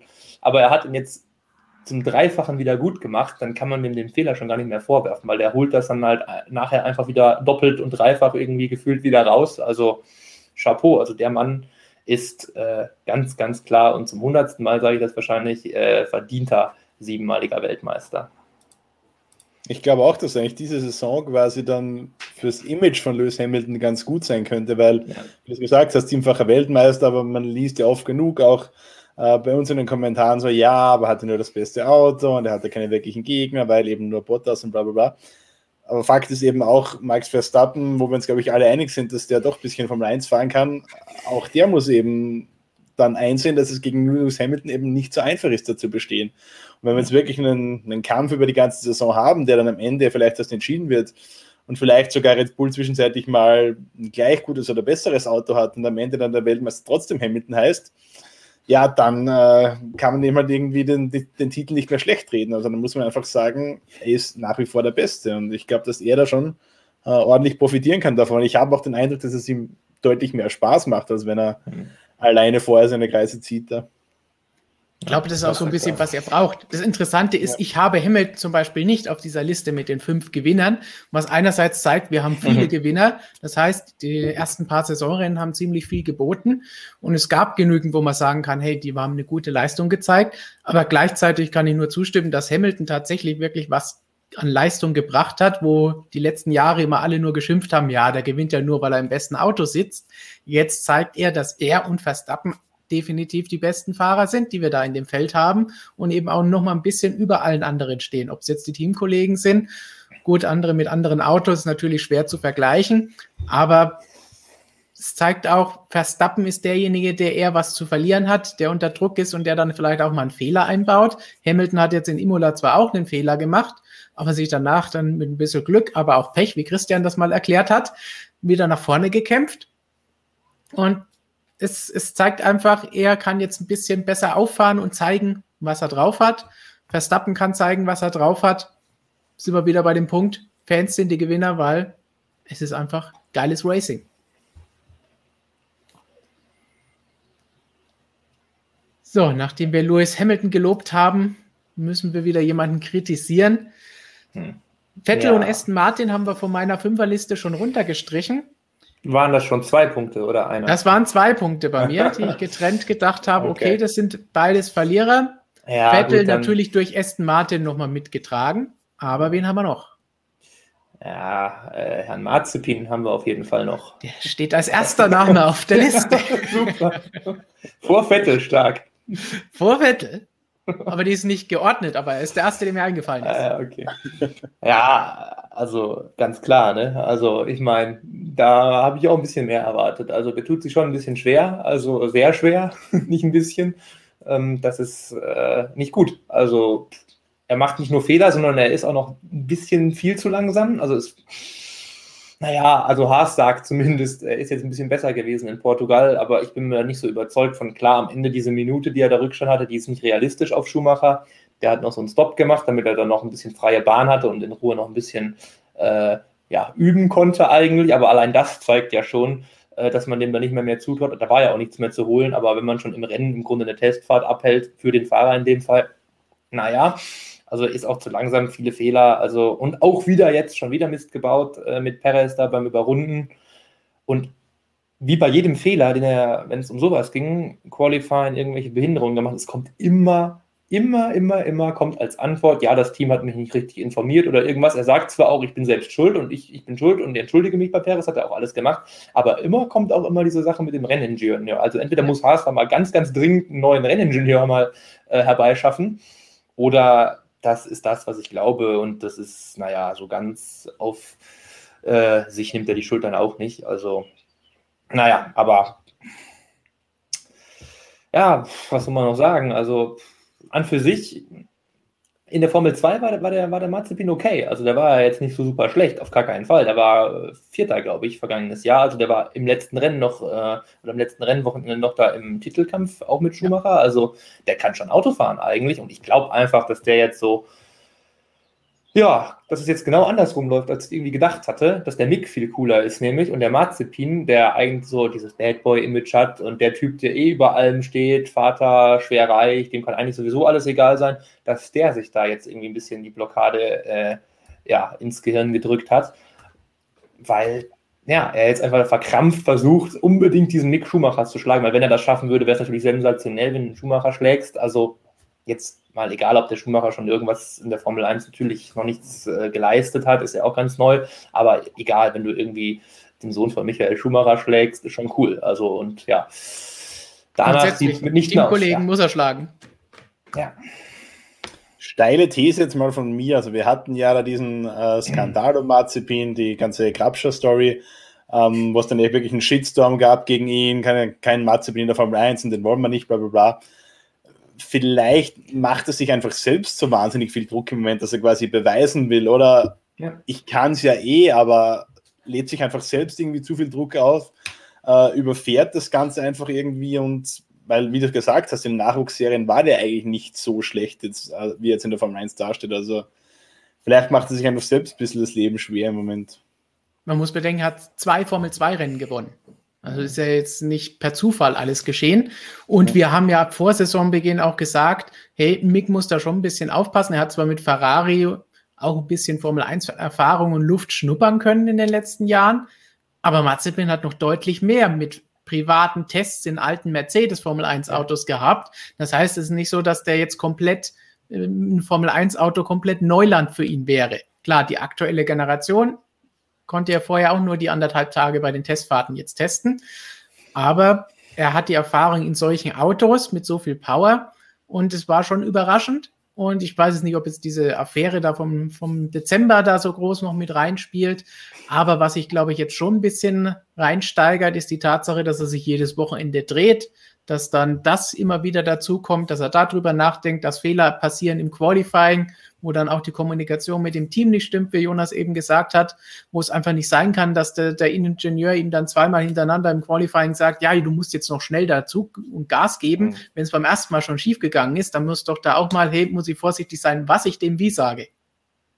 Ja. Also da ist vielleicht auch eine Sache, wo man merkt, Haas ist es vielleicht auch nicht gewohnt, mit zwei Rookies zu arbeiten. Das ist eine andere Sache, was Günther Steiner ja auch gesagt hat. Ja, müssen die Fahrer lernen. Ich glaube aber auch das Team und die Leute im Team müssen mhm. das lernen, weil das hat Alpha Tauri nun mal drauf. Als Toro Rosso vorher, als Minardi vorher, die hatten junge Fahrer. Franz Toast sagt man ja auch immer, schickt seine Fahrer auch immer raus, damit sie trainieren und lernen auch auf die Gefahr hin, dass sie was kaputt machen. Er kann sich es natürlich auch leisten im Vergleich zu Haas. Aber da haben die erfahrenen Fahrer ja mehr kaputt gemacht als die zwei Rookies, wenn wir das jetzt so sehen bei Haas. Aber vielleicht muss da das Team auch noch ein bisschen mehr lernen. Und nicht nur der ja, Fahrer, das dass man nur sagt, er alleine ist an ja. allem schuld. Ja. Ich meine, man muss ja auch so sagen, also das ist, ist ja jetzt auch nicht so, als würde man da ein Geheimnis draus machen bei Haas, auch, auch von der Seite her, ne? Also das ist ja, das sehen die auch durchaus ein, dass sie selbst sich da auch dann, hat Günther Stein ja von vornherein so gesagt, klar, dass man sich da auch erstmal drauf einstellen muss. Ja, gut, hoffen wir mal, dass man irgendwann eine Entwicklung sieht, aber bis jetzt ist das definitiv ein Verlierer. Also da denke ich mal, ja, Mazepin hat jetzt vielleicht nicht unbedingt die, die große Anhängerschaft und die mega Vorschusslorbeeren, aber so ein bisschen mehr, denke ich mal, hat da, haben da schon die meisten erwartet. Also. Und insgesamt die viele Kritik, die er jetzt natürlich dann auch gerne in den Kommentaren in Social Media abbekommt, das ist natürlich übertrieben, haben wir letztes Mal ja auch schon gesagt. Also, dass man ihm jetzt hier die Lizenz entziehen muss, so viel langsamer ist er nicht und so schlimme Fehler oder absichtliche Dinge hat er ja nicht gemacht. Also, das ist Käse und da steigern sich einige Leute rein, aber das könnte auch so ein bisschen den Druck natürlich auf ihn erhöhen, weil diese Fragen kriegt er natürlich dann auch in den Interviews immer weiter gestellt. Aber aktuell müssen wir ihn, denke ich, definitiv in unserer Liste auf die Verliererliste setzen. Ja, also sicherlich. So, dann wechseln wir wieder zurück zu den Gewinnern auf unserer Liste. Wollen wir da gleich bei Haas bleiben, denn da habe ich auch einen gewissen Mick Schumacher stehen. Ja, ja. Er hat sich klar mal gedreht, aber wir haben es ja gesagt, Rookies kann überall mal passieren. Auch der Fehler in Imola hat danach ja auch noch gezeigt, dass es besser machen kann und dann wieder aufgeholt hat. Hat jetzt am vergangenen Wochenende ein gutes Rennen gezeigt. Muss man jetzt nicht nur an dem einen Überholmanöver, wo der Latifi einen Fehler gemacht hat, aufhängen. Mhm. Aber insgesamt hat er einfach gezeigt, die Lernkurve ist da, hat sich gut geschlagen, gemacht, was er machen kann. Und würde ich sagen, ja, mit dem Namen Schumacher, auch er hatte den Druck und wie man sieht, im Gegensatz zu seinem Teamkollegen, kann er damit anscheinend umgehen. Bislang. Ja sehr abgeklärt. Also klar, mal ein paar Fehler sind auch jetzt nicht das Drama, aber jetzt war mal wirklich alles sauber in Portugal. Ähm, ja, also insgesamt macht es einen souveränen Eindruck einfach und das finde ich ist ganz viel wert. Und gut zu holen ist ja eh nichts bei Haas, außer man kann eben an Latifi vorbeifahren. Ähm, naja, aber das, also vorbei überholen war da echt ein bisschen viel gesagt. Der hat einfach einen Fehler gemacht und dann war mal gut. Ähm, ja, ja, der Renningenieur von Mick ist super, das ist auch noch ein guter Punkt. Also da funktioniert das besser als auf der anderen Seite. Tatsächlich muss man sagen, das habe ich auch mal in, in Imola speziell auch reingehört, da mit dem Unfall und alles. Und dann gab es dann noch da diese mit, mit Alonso, diese Geschichte. Ähm, da habe ich auch mal reingehört, was da so alles abging. Ja, ja, da, also der, das ist wirklich, das ist besser. Das ist fast schon wieder so ein, naja, so ein bisschen stört mich fast schon wieder. Das geht schon fast so in diese Driver-Coaching-Richtung, die ich schon letztes mhm. Jahr schon bei Lando Norris mal kritisiert habe. Aber ähm, das nervt dann ein bisschen, das ist ein bisschen zu übertrieben, aber bei einem Rookie, gut, ja, der braucht es dann, also dann ist auch okay. Ja, also denke bei, bei den beiden oder bei Mazepin, wie wir sehen, vielleicht ein bisschen mehr ist möglich. Ich glaube, da ist es eher fragwürdig, wenn Toto Wolf Valtteri Bottas anfeuern und anspornen muss. Äh, und wie man jetzt gesehen hat, hat diesmal Toto noch scherzhaft gesagt, ja, diesmal ging es nicht gut, danach ist nichts mehr passiert, vielleicht lasse ich es jetzt lieber. Äh, das finde ich dann eher unnötig, aber bei den Rookies finde ich das völlig in Ordnung. Ja, also das, das, was Wolf da mit Bottas macht, das klingt echt wie so ein, das ist schon, das wirkt nicht mehr real. Das ist wie irgendwie so ein, als würde er irgendwo auf so einen Knopf drücken oder Stefan Raab würde irgendwie so auf seinem Board da irgendwie so einmal draufdrücken und dann kommt halt irgendwas. Also das ist, war völlig unrealistisch. Das ist wie, also diese, meinst, wie der Formel E, weißt du, wenn so auch so irgendeine Scheiße einfach eingespielt wird. Was irgendwie so eine komische Musik oder irgendwas, wenn, ich weiß ich nicht, wann die das machen, wenn Fanboost ist oder irgendwas. Ja, nee. Also so wirkte das ungefähr. Markus, wie siehst du Mick Schumacher von außen? Im Chat kommen jetzt schon die Fragen: Kampf der Giganten, Mick gegen Latifi. Kann er dieses Jahr noch einen Punkt holen? Ja, also ich möchte es nicht ins Lächerliche ziehen, aber ich finde es halt schon ein bisschen schwierig, wenn man jetzt einen Fahrer hat, der halt um den letzten, vorletzten, drittletzten Platz mhm. irgendwo kämpft. Ähm, auch wenn seine Leistung jetzt vielleicht gut ist, da zu sagen, er ist ein Gewinner, ah, tue ich mir ein bisschen schwer einfach ja, natürlich, das Auto wird nicht viel mehr hergeben, aber ja, ich will, wie Jonas gesagt hat, das ist jetzt vielleicht abgeklärt und ordentlich. Aber ich mir jetzt so denke, wow, das war jetzt echt so der Hammer, das hat mich jetzt total geflasht. Hm, könnte ich jetzt noch nicht sagen. Also ja, keinen Fall schlecht, ganz klar, aber begeistert hat es mich jetzt auch noch nicht, muss ich sagen. Zum Beispiel der, der Fehler in Imola, das war halt doch ein klassischer Anfängerfehler, würde ich sagen, wo er das Auto in die Mauer reingesetzt hat beim Reifen aufwärmen. Ja, also ist schon auch noch Luft nach oben, würde ich sagen. Natürlich klar besser als Marzipin und das ist eh der einzige, mit dem er sich aktuell wirklich messen kann. Aber was heraussagen, das hätte ich jetzt auch noch nicht gesehen. Aber wie gesagt, ich bin ja immer nur mit einem Auge drüben bei der Formel 1.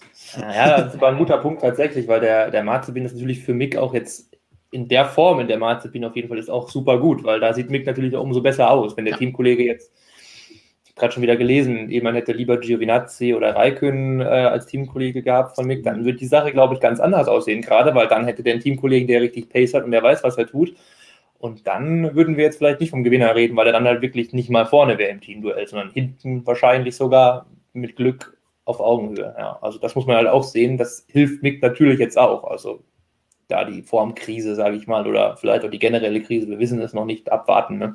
Aber ja, der Punkt einfach. Nächster Name auf der Verliererliste hätte niemand vor Saisonbeginn wahrscheinlich da erwartet. Fernando Alonso. Uh. Wir haben letzte Woche oder vorletzte Woche beim Stream ja schon gesprochen über die Probleme, die die Fahrer teilweise haben, um sich einzugewöhnen in ihren neuen Teams. Das trifft auch auf Alonso zu, wie auch schon auf Vettel. Aber Alonso, der allgemein auch zugibt, dass er Probleme hat, wo es jetzt dieses Mal definitiv hinter Ocon nochmal gelegen hat auf einer anderen Strecke, das zeigt schon so ein bisschen, dieses Heimrennen wird jetzt nicht so ganz einfach für ihn an diesem Wochenende. Auch ohne, oder ne, sind ja Mitfels. Ja, mit so, Wenn auch nicht volles Haus. Ich glaube, das sind tatsächlich sogar nur so Streckenoffizielle, die da auf die Haupttribüne gesetzt werden, so 1000 oder so. Das sind noch nicht mal, ähm, naja, wie sagt man immer so schön, äh, Zivilisten. ähm, naja, aber also die große Atmosphäre wird nicht herrschen. So, so weit können wir uns, glaube ich, festlegen. Ja, ja. Ähm, ja Alonso, schwierig. Ähm, Mount J sagt, Alonso Verlierer niemals. Ja, ja. Hätte ich vor der Saison auch gesagt. Ja, also er ist insofern vielleicht ein Verlierer, äh, als dass er seinen, sage ich mal, Nimbus der Unbesiegbarkeit und den, den, Nimbus irgendwie, dass er sofort da sein muss und auf jeden Fall, den hat er verloren, irgendwie, weil er auf jeden Fall nicht über allem steht. Er hat genauso wie, das sagt er ja auch, wie ein Ricardo und wie ein Vettel und wie ein Sainz und wie ein Perez seine Probleme. Bei ihm halt nicht nur mit Teamwechsel, sondern mit Rennserienwechsel oder Comeback nach zwei Jahren. Also da ist auf jeden Fall so, man sieht jetzt halt einfach irgendwie, äh, er ist ein Verlierer. Vielleicht kann man auch einfach sagen, Alonso ist ein Mensch. Das trifft es vielleicht genauso gut. Aber ja, ähm, man merkt aber so ein bisschen, finde ich auf jeden Fall jetzt so auch in Portimao, auch wenn Ocon da vorne war, wie du sagst, dass er, äh, dass er schon noch was kann. Also dieses Überholmanöver dann da gegen Ricardo am Ende, also der, der ist schon noch, äh, der kommt schon wieder. Also ich glaube, der braucht auch einfach echt noch ein bisschen Zeit. Aber ja, trotzdem so mit den ähm, Vorschusslorbeeren, sage ich mal wieder, die er da hatte, ist ein Verlierer, ja. Und was noch kommt, wir schließen es ja bei keinem aus, dass es wieder besser wird. Wir wollen es ja auch bei einigen. Und wir müssen nur jetzt nur, nur, nur bei einigen, wir wollen es nicht bei allen, weil wir können es nicht allen. Alle können nicht gewinnen. Überraschung. Fun Fact. alle können nicht gewinnen. Mhm. Also ich finde, ja, der größte Fehler von Alonso, ähm, wenn wir jetzt beim Thema Verlierer sind, war für mich eigentlich überhaupt die Entscheidung, zurück in die Formel 1 zu kommen. Also ich habe die Entscheidung nie so ganz verstanden. Ich habe mir von Beginn an gedacht, was kann er gewinnen? Eigentlich nicht viel, weil dass er mit dem Auto Weltmeister wird, ich glaube, das ist ihm selbst klar, dass das nicht funktionieren wird. Und ja, was, was von einem schönen Überholmanöver und mal von dem Q3-Einzug und von dem vierten Platz da mal, ja, das ändert jetzt in der Karriere eines zweifachen Weltmeisters nicht mehr sonderlich viel. Also ich hätte jetzt aus seiner Sicht irgendwie spannender gefunden, nochmal versuchen, Indie zu gewinnen, nochmal die Dakar probieren, irgendwas halt irgendwie, wo ich sage, okay, da könnte er jetzt wirklich nochmal was leisten, was wirklich in seinem Lebenslauf nochmal wirklich einen Wert hat. Aber dieses Formel 1 Comeback, das war für mich irgendwie vom Beginn an ein bisschen schwer zu verstehen. Und ja, jetzt kriegt er die Rechnung präsentiert davon, weil er nie auf mich hört. Erstens, man sollte immer auf Markus hören. Der Mann mit den äh, Cervix Fun Facts ist natürlich ein weiser Mensch. Da sollte auch Fernando Alonso zuhören. Aber er hört halt nie bei den Medienrunden in der MotoGP zu. Dann könnte er deine Fragen und deine Meinung hören. Andererseits, Max sagt hier auch schön, Alonso ist eben ein Rookie. Das heißt, eigentlich dürfen wir ihn gar nicht so hart kritisieren, dass er nicht sofort da ist, weil er ist ja bekanntlich nur ein Rookie, der beim Young Driver Test auch fahren durfte letzten Dezember. Also das ist natürlich, müssen wir eigentlich berücksichtigen bei der ganzen Sache. Aber insgesamt also, habe ich ja letztens letztes Jahr auch gesagt hier im Stream, dass Alonso dieses Comeback, dass man erstmal abwarten muss, wie gut er jetzt nach zwei Jahren Formel 1 Pause noch ist. Das gab damals ganz, ganz böse Kommentare, wie ich sowas noch sagen kann. jetzt sehen wir, okay, vielleicht muss er sich tatsächlich erst nochmal wieder dran gewöhnen und schauen, wie gut er wieder werden kann. Dass er Auto fahren kann, das wissen wir alle. Aber von dem Fernando Alonso, wenn er, wie Markus sagt, in so ein Auto steigt, erwartet man eben was anderes. Und wenn das Auto nicht gewinnen kann, und das kann Alpine dieses Jahr nicht, dann muss, das, muss er zumindest seinen Teamkollegen schlagen. Er muss jetzt nicht unbedingt den Stoffel nochmal machen, aber er ist aktuell auch definitiv langsamer als der Teamkollege und deswegen muss dann auch Fernando Alonso, überraschend, wie er es ja auch selbst sagt, ein bisschen Kritik einstecken und Selbstkritik üben und sagen, das läuft noch nicht so, wie ich mir das vorstelle. Und mal abwarten, ob sich das dieses Jahr mit diesem Auto noch großartig was tun wird. Ich bezweifle es fast, auch wenn jetzt dieser Sprung in Portimao da war. Aber so wirklich wissen sie ja selber nicht, warum. Ich glaube generell Formel 1 Comebacks sind einfach insgesamt keine gute Idee. Also wenn wir uns jetzt mal erinnern, Schumi Comeback war nicht erfolgreich. Kimi Comeback, ja, war noch besser, war noch das war, top, war, auch weit, war auch weit von dem Kimi entfernt, den wir vorher kannten. Ähm, würde ich persönlich jetzt mal sagen. Äh, und jetzt Alonso wieder, also, also ich glaube, wenn man mal ein Jahr weg ist, dann ist irgendwie echt einfach der Zug abgefallen in der Formel 1. Es ist und vor allen Dingen zwei Jahre und vorher, man hat ja zumindest noch gesehen, was er bei McLaren an Einsatz gezeigt hat und dass er da wirklich was gegeben hat, obwohl das Auto nichts war. Aber dann die Indica und Dakar-Geschichten sind völlig andere Autos. Und wie du gesagt hast, es bringt ihm eigentlich alles nichts für den Namen. Wenn er in der Formel 1 hinterherfährt, ist es nicht gut, aber selbst wenn er IndyCar oder Dakar gewinnen würde, wird es auch keinen interessieren, wenn wir ehrlich sind. Mich schon. oh. Und Michael als der K zumindest. Mehr, mehr als ein zehnter Platz in der Formel 1 wird es mich auf jeden Ja, Fall. das schon, ja. Gut, so viel zu Fernando Alonso. Ich habe noch jede Menge Gewinner auf meiner Liste stehen. Ich weiß gar nicht, warum Oh. wir die noch nicht genannt haben. Wollen wir noch Ja. jemanden, den wir im Thumbnail auch anpreisen nehmen? Lando Norris und McLaren gleich im Doppelpack, so wie Vettel und Aston Martin auch im Doppelpack hatten. Ja. ja, die hätte ich jetzt auch gebracht. Ja, ah ja. Wird Zeit, Sache. oder? Also, ja, also ganz, ganz großes Kino, ne? Also das ist echt tipptopp. Also Lando ist da wirklich richtig stark drauf. Also das ist so, ja, so mit Hamilton und Verstappen so bis jetzt der Mann der Saison, würde ich mal sagen. Also der drei Rennen, die wir hatten. Also das ist wirklich, wirklich überragend, was er da macht. Jetzt dreimal Top 5 geschafft. Dritter in der WM jetzt sogar immer noch. Ja gut, Bottas hatte halt da den Crash in Imola, sonst wäre er noch davor. Aber obwohl, Mathe, der war ja auch nur Neunter bei dem Crash, ne? Also, na, vielleicht auch nicht. Ähm, müssen wir mal abwarten äh, oder hätten wir abwarten müssen, ob Russell ihn dann gehalten hätte. Aber Lando, krass. Also, ähm, ja, gut, hier und da die Track-Limit-Geschichte dann im Qualifying Imola nicht so toll, aber ja, Racecraft ist beeindruckend, also was er da macht. Und Ricardo, gut, er ist auch einer dieser Teamwechsler, aber vielleicht so der von denen, den man am ehesten zugetraut hat, dass er sofort irgendwie da ist und sich gut eingrooven kann. Der hat echt richtig Probleme. Also jetzt erst gesehen, äh, Q1 raus. Also ähm, der Lando, der kann schon was und ähm, ja, also, was soll man da jetzt noch groß reden? Also die Ergebnisse sprechen da eigentlich für mich für sich. Also das ist ja eine Bank jetzt mittlerweile schon eigentlich. Ricardo ist jemand, wo, wo ich sagen kann, den habe ich auf so einer Liste weder als Gewinner noch als Verlierer. Der steht so ein bisschen zwischen den Stühlen, Ja. weil äh, er ist jetzt nicht so schlecht. Man hat von ihm vielleicht auch nicht so viel erwartet, wie vielleicht von einem Fernando Alonso oder äh, Vettel, der mit diesem großen Schwung kam. Okay, jetzt komme ich von Ferrari, wo nichts gelaufen Mhm. ist und jetzt muss bei Aston Martin alles sehr viel besser werden. Aber es läuft nicht so rund und ich hätte ja vor der Saison noch gesagt, Ricardo, von dem erwarte ich, dass er da gut ist. Und bei Lando Norris müssen wir erstmal abwarten, was er denn kann und ob er die Vorschusslorbeeren vom letzten Jahr und dem Jahr davor wirklich gerecht werden kann. Aktuell wird er das absolut. Wie kommt er bei dir an, Markus, so aus der Ferne der MotoGP betrachtet? Ich war ja immer schon Lando Norris-Fan, aber mehr so, weil ich ihn als, als Charakter geil fand, irgendwie, so weil er ein lustiger Typ ist. Habe ihn aber ehrlich gesagt jetzt nie für einen herausragenden Rennfahrer gehalten. Freut mich umso mehr, dass er in diesem Jahr so gut performt. Äh, bin auch sehr positiv überrascht und ja, ganz klarer Gewinner. Also, wenn man im Teamduell gegen Daniel Ricciardo, dem ich auch sehr viel halte, ähm, so überlegen performt im Moment, dann ja, also kann man nur von einem Gewinner sprechen, ganz klar. Dann habe ich noch einen Verlierer auf der Liste, ein Team. Jetzt bin ich gespannt, was Jonas davon hält.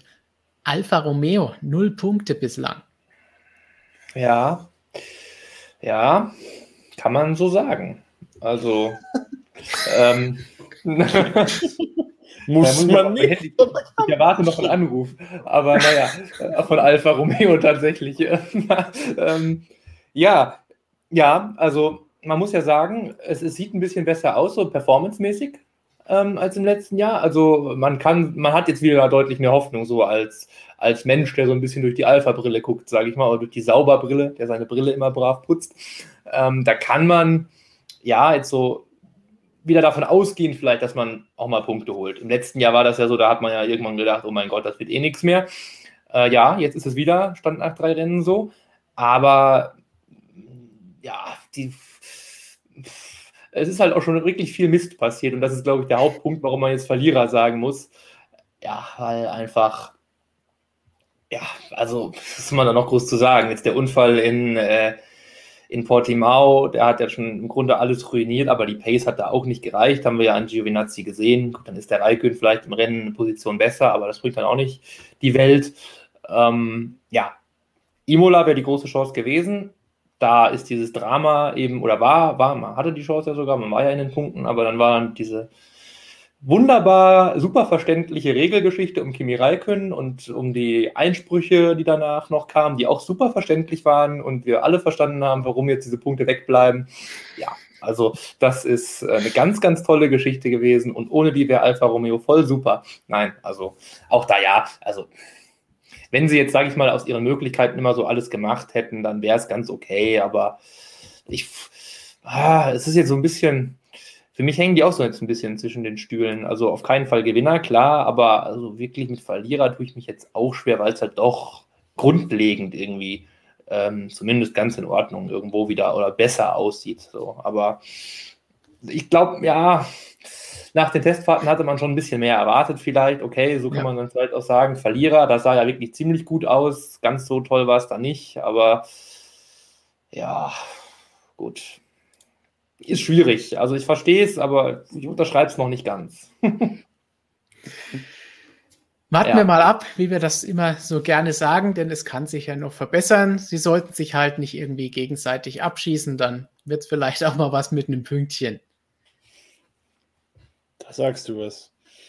Ja, da kommt kein Ton von Jonas auf einmal ganz überraschend. Ganz mucksmäuschen still. Das war ja, das war ja nur eine Ablenkung. Das wissen wir ja wohl alle. Also, das haben wir ja eindeutig äh, von Xavi Pujula, den ich jetzt wahrscheinlich auch falsch ausspreche, äh, vernommen. Ja, also, naja, aber das ganz klarer Fall. Ich lese das Fahrerranking einfach, dann, dann wisst ihr eigentlich, was, was ich von der Sache halte äh, und wen ich da zum negativen Härtefall erklärt habe.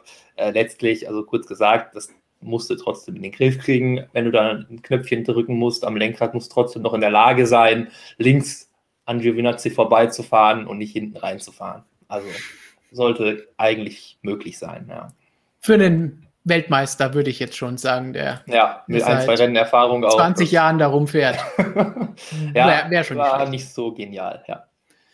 Einen Gewinner habe ich noch auf der Liste, den ich zumindest mal kurz an schneiden will, weil der führt uns zu jemandem, den ich wieder auf dieser weder noch mitten in der Luft schwebenden Liste habe. Gewinner Honda, die haben über den Winter mit dem neuen Motor, mit der neuen Power Unit richtig Gas gegeben, im wahrsten Sinne des Wortes.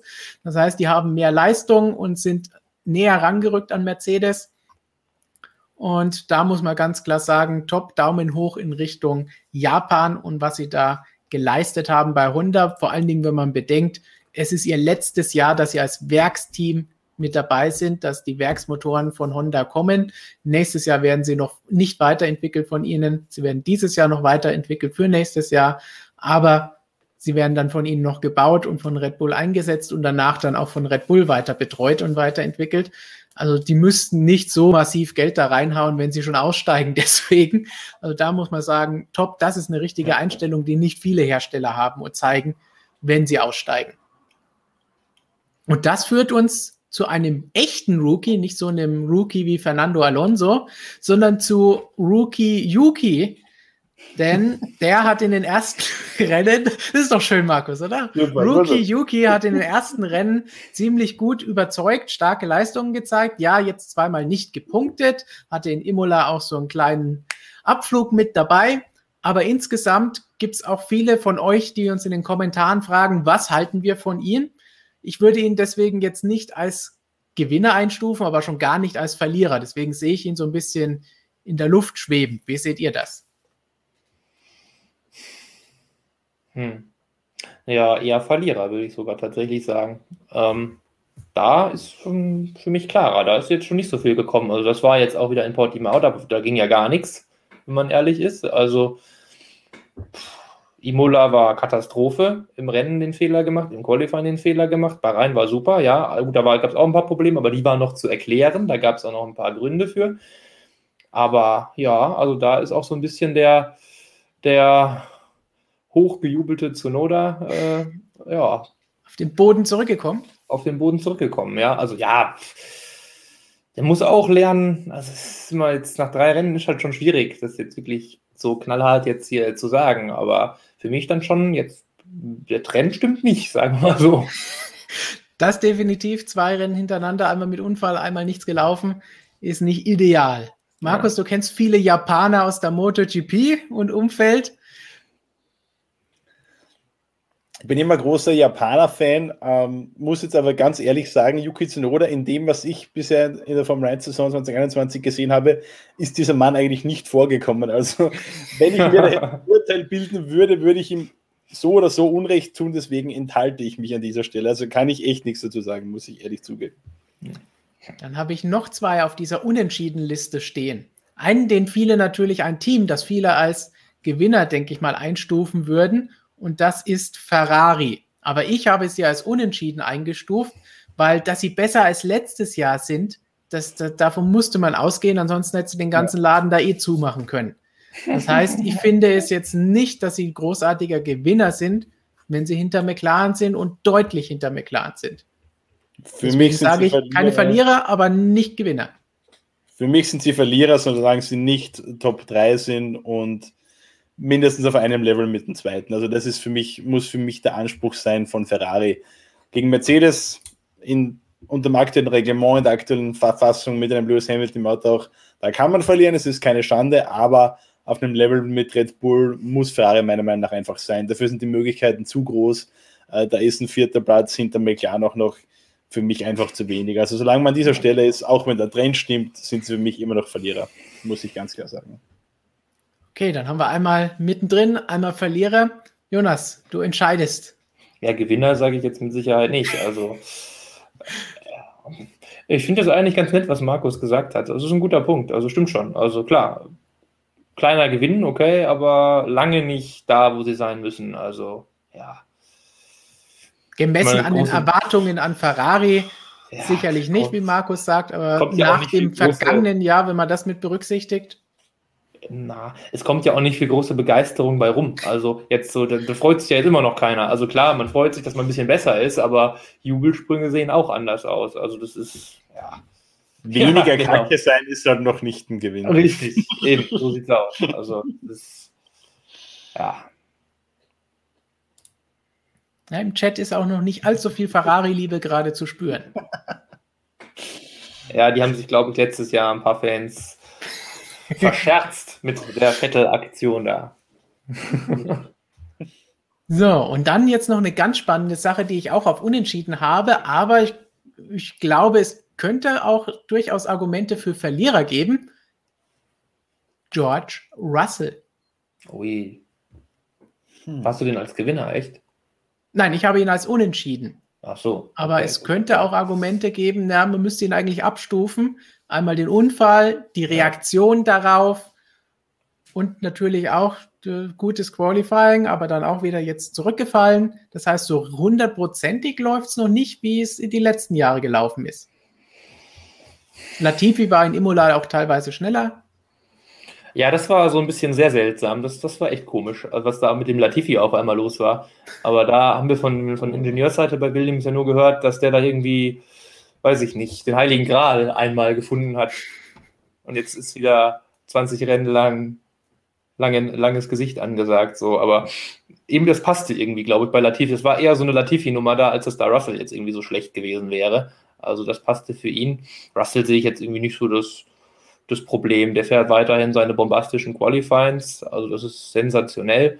Ähm, und im Rennen, bin da voll bei ihm. Also der erzählt uns das ja seit den Testfahrten, dass Bahrain da mit dem, mit dem, äh, dass ähm, Williams da mit dem, mit dem Auto Probleme hat, wenn es windig wird. Und das ist auch immer plausibel, finde ich, was er da erzählt, weil das war halt auch dann immer so. Äh, er hat es nicht erzählt, wenn jetzt irgendwie kein Wind da war. Also von daher ist es jetzt immer so, so, klingt echt nach so einer Ausrede irgendwie, aber nö, ähm, da hat mich da jetzt auch nicht enttäuscht, weil er war ja nach wie vor teamintern klar vorne. Also der ist ja dem Latifi dann im zweiten, der zweiten Rennhälfte in Portugal auch einfach weggefahren. Äh, ja, als wäre es, als würde er Mercedes fahren und Latifi ungefähr Alpinen oder so. Also, ja, das ist gar kein Thema gewesen. Also, nö, also äh, aber positiv, Gewinner ist er jetzt für mich auch nicht. Er macht halt einfach so weiter, wie er weitermacht. Der Unfall da, mein Gott, ja, zählt es für mich jetzt nicht so krass ins Negative irgendwie.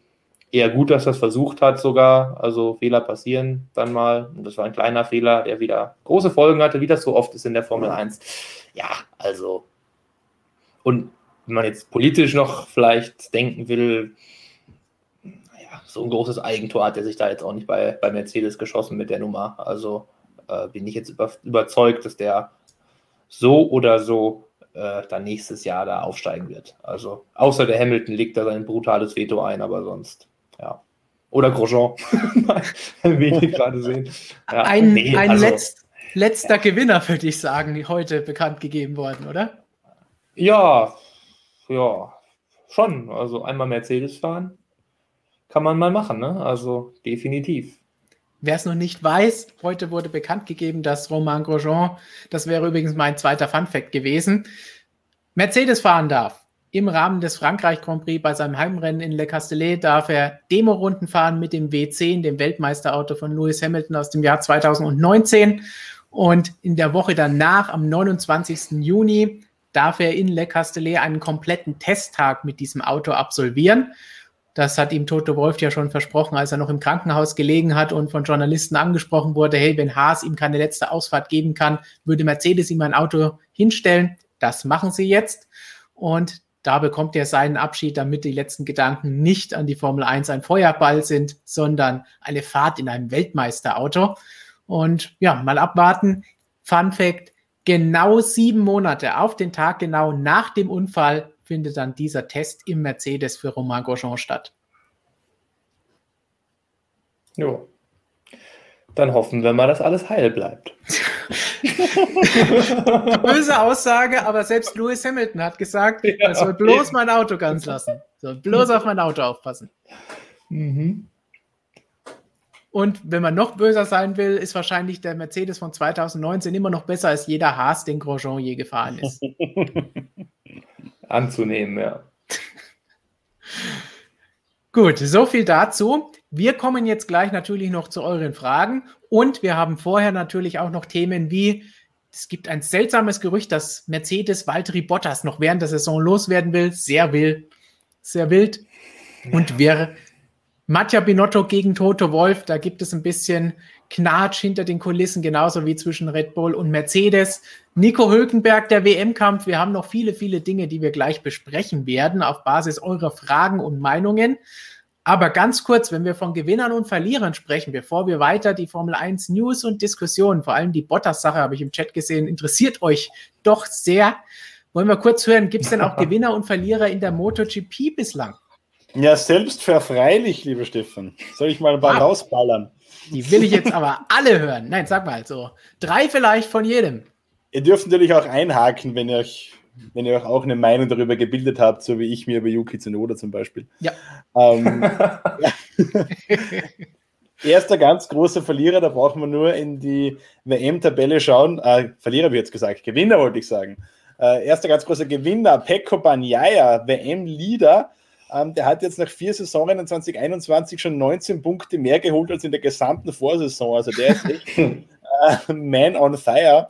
Äh, ich habe bis muss sagen, zwischenzeitlich äh, zweite Saison auf dem vorher ein bisschen dran gezweifelt, ob das eine gute Idee war, den ins Werksteam zu holen, weil der, der wirklich gestrauchelt, aber der fährt eine, eine Bombensaison bisher wirklich konstant schnell, äh, im Qualifying unglaublich stark, haut er regelmäßig richtig, richtig super Runden raus und auch im Rennen wirklich äh, super Rennintelligenz.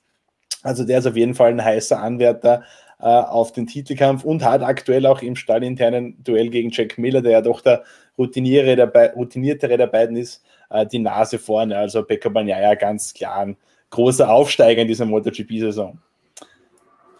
Und zum ersten Verlierer kommen, das ist der Lehrmeister von Pekka Bagnaia, das ist Valentino Rossi. Das muss man leider ganz klar sagen, der ist äh, gewisserweise eine tragische Figur in dieser MotoGP-Saison. Viele Fans und wahrscheinlich auch er selbst haben sich ja erhofft, dass der Umstieg zu Petronas vielleicht nochmal irgendwie äh, eine, neue, eine neue Motivation bringt, eine neue Herangehensweise irgendwie, äh, dass Rossi dann nochmal äh, zu alten Erfolgen zurückfinden kann. Aber das Gegenteil ist der Fall leider, wenn wir uns die, die WM-Tabelle anschauen. Vier Punkte aus vier Rennen, allesamt beim ersten Rennen geholt, seither dreimal äh, nicht gepunktet, davon zweimal noch nicht mal ausgefallen, sondern einfach zu langsam gewesen für die Punkte. Äh, er kämpft da jetzt gegen Fahrer wie einen Ikele Kuona, einen Lorenzo Salvatori. Äh, ist natürlich für einen neunfachen Weltmeister wie ihn äh, wirklich desaströs. Äh, und auf die Verliererliste möchte ich ihn auch deshalb noch schreiben, ähm, weil da haben wir es gerade Ärger über Rossi-Team. Er hat jetzt vor kurzem verkündet, dass es 2022 ein VR46-Team geben wird in der MotoGP. Da sagt man jetzt grundsätzlich mal, ja, schöne Sache. Äh, finanziert wird der ganze Spaß aber mit Geld von der saudi-arabischen Königsfamilie. Dazu möchte ich gar nicht mehr viel mehr sagen. Schaut euch das Video an, da wird das Ganze ein bisschen erläutert. Äh, meiner Meinung nach ein Mann von Format, und jetzt Valentino Rossi, der würde auch woanders die Kohle finden äh, und sich da so an Personen zu verkaufen, die auf Menschenrechte gar nichts geben, hat mir nicht gefallen, war ich menschlich auch sehr enttäuscht von Adina Rossi, muss ich gestehen. an der Stelle kleiner Tipp, unseren Kanal Motorsportmagazin Motorrad abonnieren, wer es noch nicht hat, einmal rüberspringen. Da machen Markus, Michael spannende Motorradvideos und da könnt ihr dann auch dieses sehen, wo es um Valentino Rossis neues MotoGP-Team geht. So sieht's mal aus. Gewinner äh, habe ich Aprilia hier. Ähm, die haben wir die letzten Jahre eh ordentlich geprügelt. Seit dem MotoGP-Einstieg 2015 war das gar nichts bis jetzt. Aber jetzt sieht es so aus, als hätte man wirklich den Durchbruch geschafft. Alicia Spargaro ist siebter der Gesamtwertung, der ist schon ein paar richtig ordentliche Rennen gefahren. Jetzt zuletzt auch in Jerez, also der war da wirklich von der Pace her, ja, teilweise sogar auf Podiumskurs unterwegs. Äh, in der Konstrukteurswertung ist Aprilia Vierter vor Honda, vor KTM, also das kann sich auf jeden Fall sehen lassen. Und was absolut positiv ist natürlich auch, dass man da jetzt mit äh, Andrea Dovizioso ein bisschen flirtet. Der hat schon getestet, wird jetzt demnächst wieder testen im Mugello. Ähm, der wäre oder ist relativ wahrscheinlich, wenn das äh, weiterhin gut läuft, der zweite Fahrer für 2022 neben Alessio Spargaro. Alessio Spargaro, Andrea Dovizioso, das ist eine Fahrerpaarung. Äh, wenn die auf dem richtigen Motorrad sitzen, dann ist da sicher einiges möglich. Also ähm, was den Trend angeht, äh, ist Aprilia ganz klar der, der große Gewinner 2021. Und ich glaube, im Hinblick auf 2022 dürfen wir uns da von den Italienern nach vielen, vielen schwierigen Jahren in der MotoGP seit dem Einstieg auf jeden Fall äh, einiges erwarten. Hier gibt es noch einen Gewinner aus dem Chat von Mountain J, Armpump. Sehr schön, ja. Der siegt leider immer wieder, ja. Der ist seit Jahren konstant in Topform, der Armpump. ähm, auf der Verliererseite, mh, hm, ja, KTM. Schmerzt mir als Österreicher natürlich ein bisschen das zu sagen, aber äh, da waren die Erwartungen hoch äh, vor Saisonbeginn. Im Vorjahr haben sie drei Rennen gewonnen. Äh, nur Yamaha konnte da mehr Rennsiege einfahren und dann das Saisonfinale in Portimao mit Miguel Oliveira wirklich überlegen gewonnen. Dementsprechend ist man da schon davon ausgegangen, dass KTM in dieser Saison vielleicht sogar um den WM-Titel kämpfen kann. Äh, das Gegenteil ist der Fall. Äh, die sind wirklich weit, weit weg eigentlich von der, äh, von der Pace und von den Ergebnissen, die sie im Vorjahr geholt haben. Fünfter Platz bis jetzt das beste Resultat in den ersten vier Rennen. Letzter Platz in der Konstrukteurswertung. Also da ist im Winter einiges schiefgelaufen woran es liegt, äh, kann im Moment irgendwie niemand so wirklich sagen. KTM wurde ein bisschen übel mitgespielt teilweise, was die Reifenauswahl angeht von Michelin. Äh, gerade die Reifen, die KTM äh, sehr gut gefallen haben, die wir da gerne genutzt haben, die sind rausgefallen.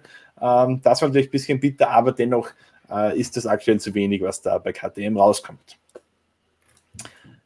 Gewinner sind sie aber in einer anderen Klasse und da nehme ich jetzt eine kurze Wildcard und springe von der MotoGP in die Moto 3 rüber weil äh, das muss ich einfach erwähnen, äh, ein junger KTM-Pilot, den wir da haben, Pedro Acosta.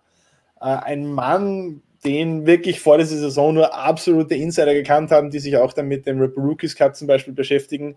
Aber der hat die Moto 3 wirklich im Sturm erobert, äh, hat von den ersten vier Rennen drei gewonnen, zuletzt drei in Serie. Hier sehen wir es, äh, damit ist er der jüngste Pilot, der drei Rennen in Serie gewonnen hat in der Weltmeisterschaft. 16 Jahre, 342 Tage war er erst jetzt beim letzten Sieg in Jerez. Und wenn wir das Ganze mal in Verhältnis setzen wollen, drei Siege in den ersten vier Rennen, wenn wir die Rookie-Saisons von anderen ganz großen Motorradfahrern hernehmen. Valentino Rossi hat in seiner Rookie-Saison ein Rennen gewonnen. Jorge Lorenzo, Dani Pedrosa, Casey Stoner, Marc Marquez in ihren vier Rookie-Saisons zusammen null Rennen gewonnen. Und der jetzt drei der ersten vier, also das ist schon was ganz Besonderes, was da passiert.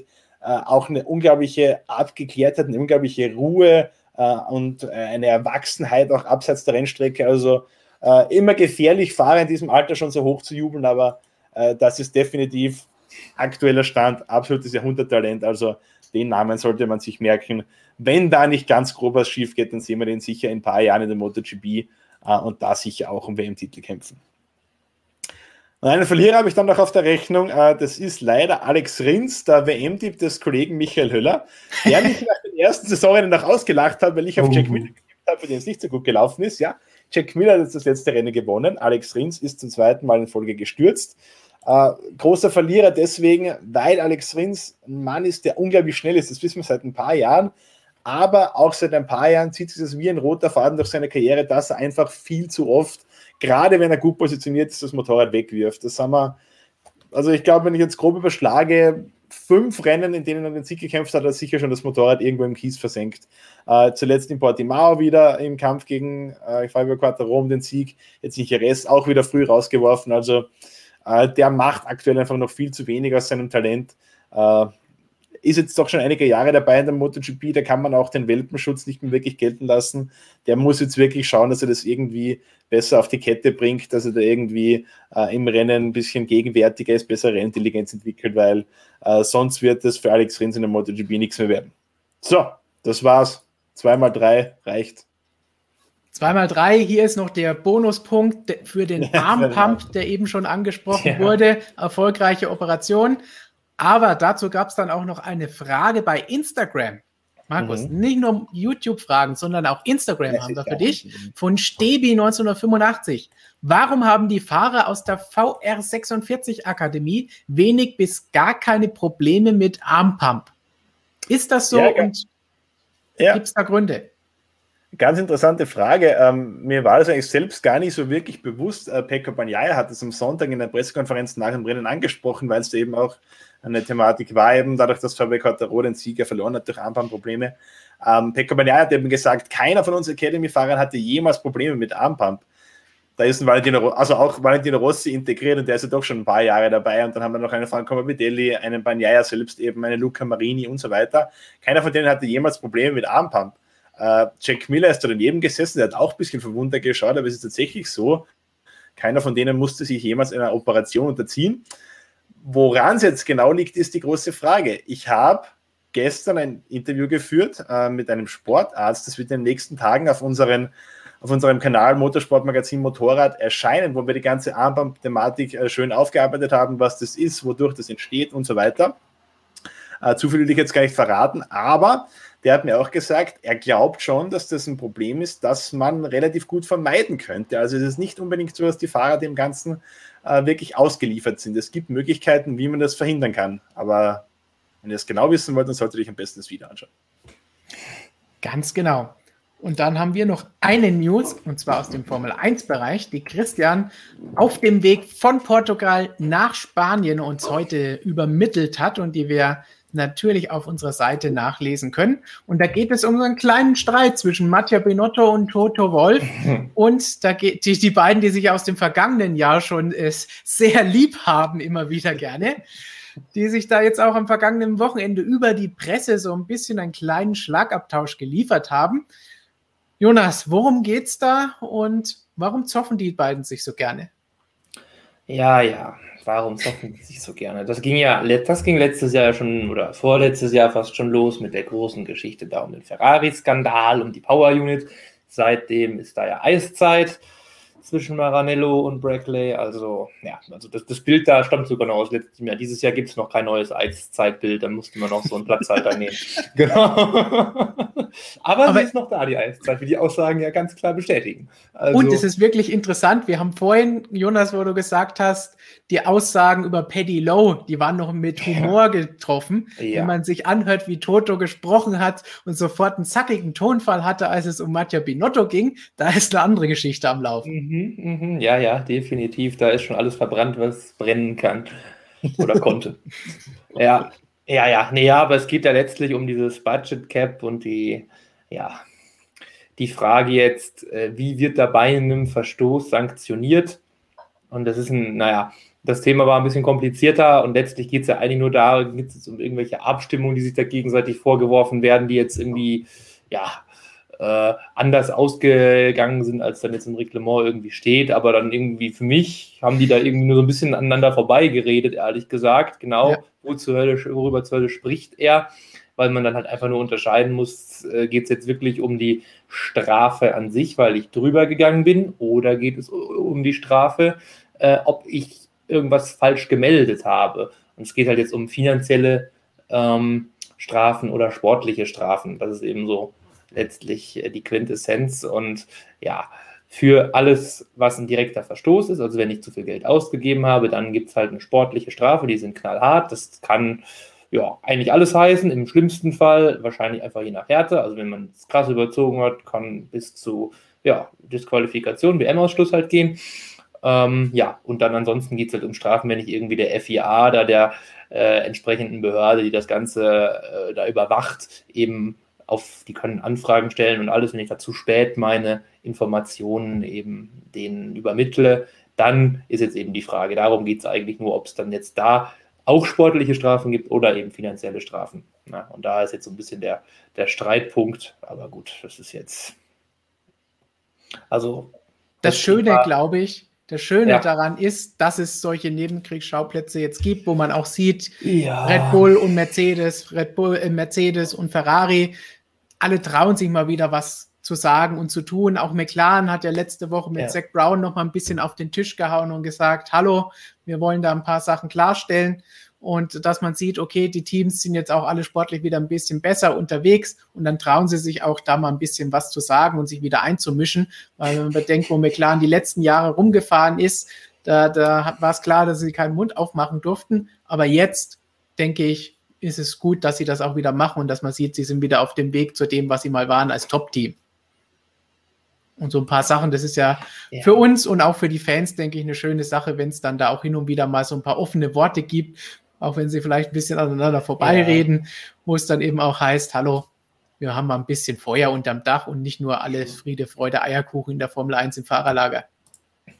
Ja, wobei mir da der Streit mit Mercedes und Red Bull dann doch deutlich besser gefällt, weil das halt auch wirklich Konkurrenten sind. Da gibt es auch noch wirklich eine sportliche Komponente. Ferrari ist ja, das ist ja fast schon traurig, die können einem ja da schon leid tun. Die haben ja gar nichts zu melden. Also, das ist halt jetzt wirklich nur so eine rein politische Debatte. Das ist ja, das ist mein, ja, ist nett, aber irgendwie, wenn es dann so wirklich auch sportlich um die Wurst geht und dann bei die ganzen Themen, die ja jetzt da zwischen Mercedes und Red Bull im Raum stehen, mit Motoreningenieuren, die dann wechseln wollen und sollen und nicht dürfen, äh, ja, mit ja einfach nur dem sportlichen Wettkampf, dann mit dem Konter, dann, dann, dann Toto Wolf, der dann Red Bull dann wieder ein bisschen so ans, ans Bein pinkelt, sage ich mal, und dann da diesen schönen Volkswagen-Begriff äh, fallen lässt ja, einfach nur das reicht ja dann schon, um Red Bull dann wieder in hege Aufregung zu versetzen, weil dann Honda sich sehr freut. Was geht hier ab? Motorrad-Action. Okay. Allerdings nicht bei Markus. Und äh, ja, also das ist halt, das ist viel geiler, wenn es da halt auch wirklich dann so die Fetzen fliegen und man halt auch sportlich immer wieder, wieder stichelt. Ja, und das hier, okay, klar. Ähm, die ganze Debatte von Brown fand ich dann schon wieder fast interessanter. Das war, ähm, tatsächlich äh, sowas, so ein, so ein schwelendes Thema, was, glaube ich, vielen schon seit Jahren im Magen liegt, eben ob dann da irgendwelche großen Teams ihre Kunden in irgendeiner Weise denn beeinflussen bei Abstimmungen. Das finde ich dann schon fast wieder äh, ja, relevanter. So, dann wollen wir uns jetzt auf das Relevanteste von allem stürzen, nämlich eure Meinungen da draußen. Erstens wollen wir ganz kurz von Gigi hören, was ihr zu unserer Diskussion zu Gewinnern, Verlierern zu sagen hattet, wen ihr noch als zusätzliche Gewinner oder Verlierer genannt habt und ob es dazu Fragen gibt. Und danach eure Instagram-Fragen, unter anderem mit der Bottas-Geschichte und eure ganzen Superchats, die ihr eingesendet habt, den nehmen wir uns dann auch gleich noch vor. Also, was war los im Chat? Also ich würde mal sagen, es wurde kontrovers diskutiert. Natürlich gab es Leute, die euch dazu gestimmt haben. Natürlich gab es Leute, die das komplett anders gesehen haben, weil wie kann ein Vettel denn Verlierer sein, wenn er doch gar nichts dafür kann, dass das Auto so schlecht ist? ähm, ja, aber ich würde mal sagen, so der, der, die große ähm, Mehrheit war da schon bei euch. Äh, einen Ricardo haben sie als Verlierer gesehen, eher da, haben sich aber auch gefragt, warum das so ist. Norris äh, wurde oft als äh, Gewinner ähm, betitelt und dann aber von anderen auch wieder gesagt, ja, sehe ich jetzt nicht so als Gewinner, der fährt halt gut, hat Talent, mehr nicht. Und ähm, den Leclerc, den haben sie bei den Gewinnern noch vermisst. Ja, wir, wir haben Ferrari, ja. glaube ich, insgesamt nicht so positiv gesehen, dass wir ihn als Gewinner einstufen würden. Aber ja, er hat hin und wieder Glanzlichter gesetzt auf seinen Möglichkeiten, die es mit Ferrari gibt, sagen wir es mal so. Ja, ja, kann man. Aber nicht so sehr, glaube ich. Letztes Jahr hat es mit so einem super schlechten Auto einfach mehr herausgestochen. Ja, stimmt. So, gibt es sonst noch was aus dem Chat Fragen oder wollen wir uns gleich auf dein Gebiet stürzen, nämlich die Instagram-Fragen?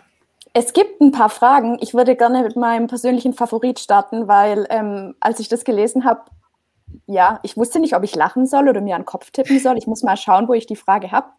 Ähm, es wurde gefragt, was haltet ihr davon, Hupen in die Formel 1 Autos einzubauen? So könnten die Fahrer besser darauf aufmerksam machen, wenn sie etwas stört. So, meine Herren, wie ist die Interessante Reaktionen. Markus lacht, Jonas lacht, ja. greift sich an den Kopf. Markus, du lachst, du darfst zuerst. Ja, ich würde es ich nur geil finden, wenn die Hupen äh, programmiert werden können, dass sie so äh, Melodien abspielen, so La Cucaracha oder sowas. Da bin ich dafür, sonst. Ich glaube, selbst mit Power Units wird man die eh nicht hören. Ja, das ist möglich.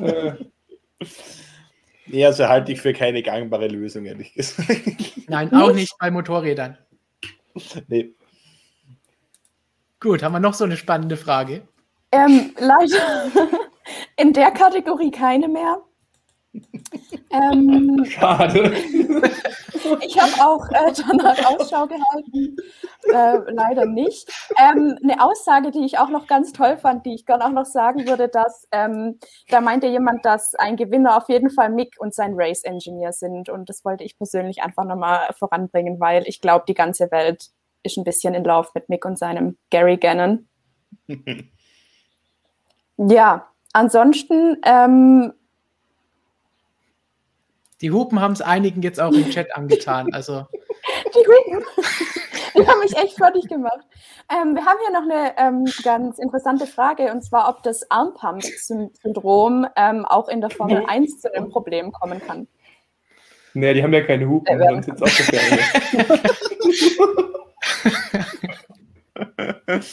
Also keine Hupen, kein Problem. Also genau. Nee, so kann man das zusammenfassen. Nee, ähm, also von dem her, was ich jetzt so äh, recherchiert und erfahren habe vom medizinischen Standpunkt her, glaube ich es eher nicht. Also das passiert im Normalfall da, wo man sich wirklich ähm, mit den Fingern extrem an irgendetwas, an irgendetwas festkrallen muss. Und das, glaube ich, passiert jetzt in der Formel 1 am Lenkrad in dem Sinne, glaube ich, nicht. Also es ist zum Beispiel eben Motorradfahren, mhm. egal ob es jetzt auf der, auf der Rundstrecke ist oder zum Beispiel Motocross, ist auch ähm, beim Mountainbiken kann es sein, äh, Sportklettern zum Beispiel, also alles, was wirklich viel Kraft in den Fingern und den Unterarmen braucht, da passiert das im Normalfall. Also würde ich jetzt in der Formel 1, glaube ich, kein Risiko sehen. Okay, das ist ja schön. Dann brauchen wir aber trotzdem die Hupen, damit es dazu kommen kann. Ne? Ja, das ist immer egal. ähm, damit wir auch noch was Sinnvolles gefragt haben, ähm, glaubt ihr, dass Aston Martin sich ähm, weiter ins Mittelfeld vorschieben kann oder vielleicht sogar noch Dritter werden kann. Nein, also. Können wir kurz machen. nein. Weiter vorschieben, ein bisschen okay, aber Dritter nein. Dritter nein. Platz an McLaren, keine Chance. Und wir müssen bedenken, sie haben jetzt fünf Punkte. Wir können uns das ja auch gerne nochmal anschauen. Und sie müssten, ja, sie können mit Alpha Tauri, wenn sie sich verbessern, und bei denen weiterhin alles nicht optimal läuft, vielleicht vorbei. Bei Alpine würde ich schon sagen, wird schwierig, wenn die wieder jetzt besser in die Gänge kommen, wie es beim letzten Mal war. Und von Ferrari McLaren brauchen wir gar nicht zu träumen. Da, müssten, da müsste richtig viel passieren. Ja, genau. Okay, dann habe ich gleich noch eine Anschlussfrage. Und zwar, ähm, wer wird denn den ähm, Platz um die dritte Kraft gewinnen? Ferrari oder McLaren? McLaren. Ja, schließe ich mich an. Okay, gut, das Schön, haben wir schnell erledigt. Zum Abschluss eine Frage, die mir ganz persönlich am Herzen liegt, und zwar, ähm, wie hoch sind denn die Chancen, dass der Hulk ähm, diese Saison eingesetzt wird? Dass er eingesetzt wird? Mhm. solange sich keiner verletzt oder krank wird, gibt es keine Chancen, dass er eingesetzt wird. Klingt, als wäre das so eine Geheimwaffe, die eingesetzt wird. Oh nein, sie haben auch. den Hülk herausgeholt. Wenn Luca Di Montezemolo endlich seine drei Autos bekommt, dann stehen die Chancen. Ja, genau. Dann ist er safe dabei, würde ich sogar behaupten. Aber, ganz Aber ich möchte diese Gelegenheit nutzen, um äh, Nico Hülkenberg für seine Rolle als Formel 1-Experte bei Servus TV zu loben. Ich finde, er macht das sehr gut mit sehr viel Fachwissen und Humor. Daumen hoch von mir.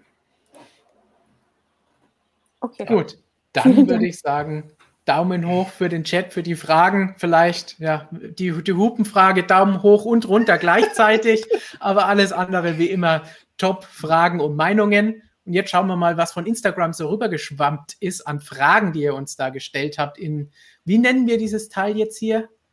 Im Instagram-internen Story-Gadget. Danke, das, das sind das lernen wir noch. Wörter. Ich sage es einfach ganz oft und dann merkt sich das jeder. Ähm, ich glaube, wir starten gleich mal mit Stefans Favorit. Wo haben wir ihn denn? Ähm, da kam von Jonas-Gub die Frage, könnt ihr eure Streams vielleicht als Podcast auf Spotify einstellen? Das gibt's schon. Einfach in eurer Podcast-App eurer Wahl einfach eintippen Motorsport Magazin und dann könnt ihr das richtig hier schön, da seht ihr das Ganze, könnt ihr das Ganze finden und uns zuhören. MSM Live gibt es dort als Podcast-Version und natürlich auch andere Podcasts und Interviews, die wir führen. Ich habe es natürlich gleich für euch abgecheckt. Auf Spotify hat es das auch ganz leicht zu finden, wirklich idiotensicher. Also wer das jetzt nicht findet, der hat keine Ausrede. Dann seid ihr Idioten. das hast jetzt du gesagt. Okay, ähm, ja, eigentlich können wir hier gleich weitermachen. Mein Lieblingsthema Hulk, fährt der nächstes Jahr wieder als Stammfahrer? Puh. Da sind sie jetzt still. Ich höre Hupen. Aber ich, so sehr ich es Hulk wünschen würde, ich glaube einfach nicht, dass ja. es passieren wird. Wir hatten dieses Jahr so viele Fahrerwechsel, dass es wahrscheinlich nächstes Jahr nicht so viele freie Cockpits geben wird. Es Markus ist jetzt für die nächsten Fragen erstmal disqualifiziert, weil er entweder nicht reden kann, weil er lacht oder weil er nur blödes Zeug macht. Okay, sorry. Gelbe Karte, zwei Minuten Auszeit. Jonas, siehst du Hulk anders? Ähm, ja. Alle fertig mit der Welt. Genau. Sollen wir weiter zur nächsten Frage? Die beiden Haaren links sich bewegt, äh, beruhigt also, haben, nicht, dass sie sich bewegt haben. Ich überlege gerade, ob ich was, ob ich noch irgendwie mich sammeln kann. Also, also ich, ich, sage Hulk, ich, ich, fürchte nein. Ja, es Vielleicht. ist schwierig, wo was frei werden würde, glaube ich. Und nicht direkt Nachwuchs da ist, der das ersetzen kann. Wie alt also, ist denn der Hülk jetzt mittlerweile überhaupt? was ist der 33, 34? Ich habe ja vorhin schon meine Meinung zu Formel 1 ich habe jetzt generell ja. kundgetan. Also. Ja, also das ist, das muss skeptisch sein ja. jetzt. 33 ist er sogar erst. Also, ja. Also wie gesagt, wenn es bei Herren wie Schumacher, Räikkönen oder Alonso schon nicht sonderlich gut funktioniert hat, dann würde bei ich... Bei Räikkönen hat es funktioniert. Ja. ja, aber es ist mal ganz kurz was erwähnen. Und zwar wurden Lukas und ich gerade als äh, Gewinner betitelt. Also, ja, dass das nicht in eurer Liste stand, das, das tut mir schon weh. Ich habe nämlich nur drauf gewartet. okay. Halbthematik abgeschlossen? Ja, auch zu deinem Un Unwissen, Unmut. Unmut ist das, ja. ist der Begriff. Wahrscheinlich. Ich ja. würde auch nicht so mit Wörtern aber, aber ich, ich gebe die Hoffnung noch nicht auf. Kann ja alles passieren. Auch wenn die Chancen nur sehr gering stehen, aber vielleicht ja doch. okay, dann schaue ich mal in meine Fragen.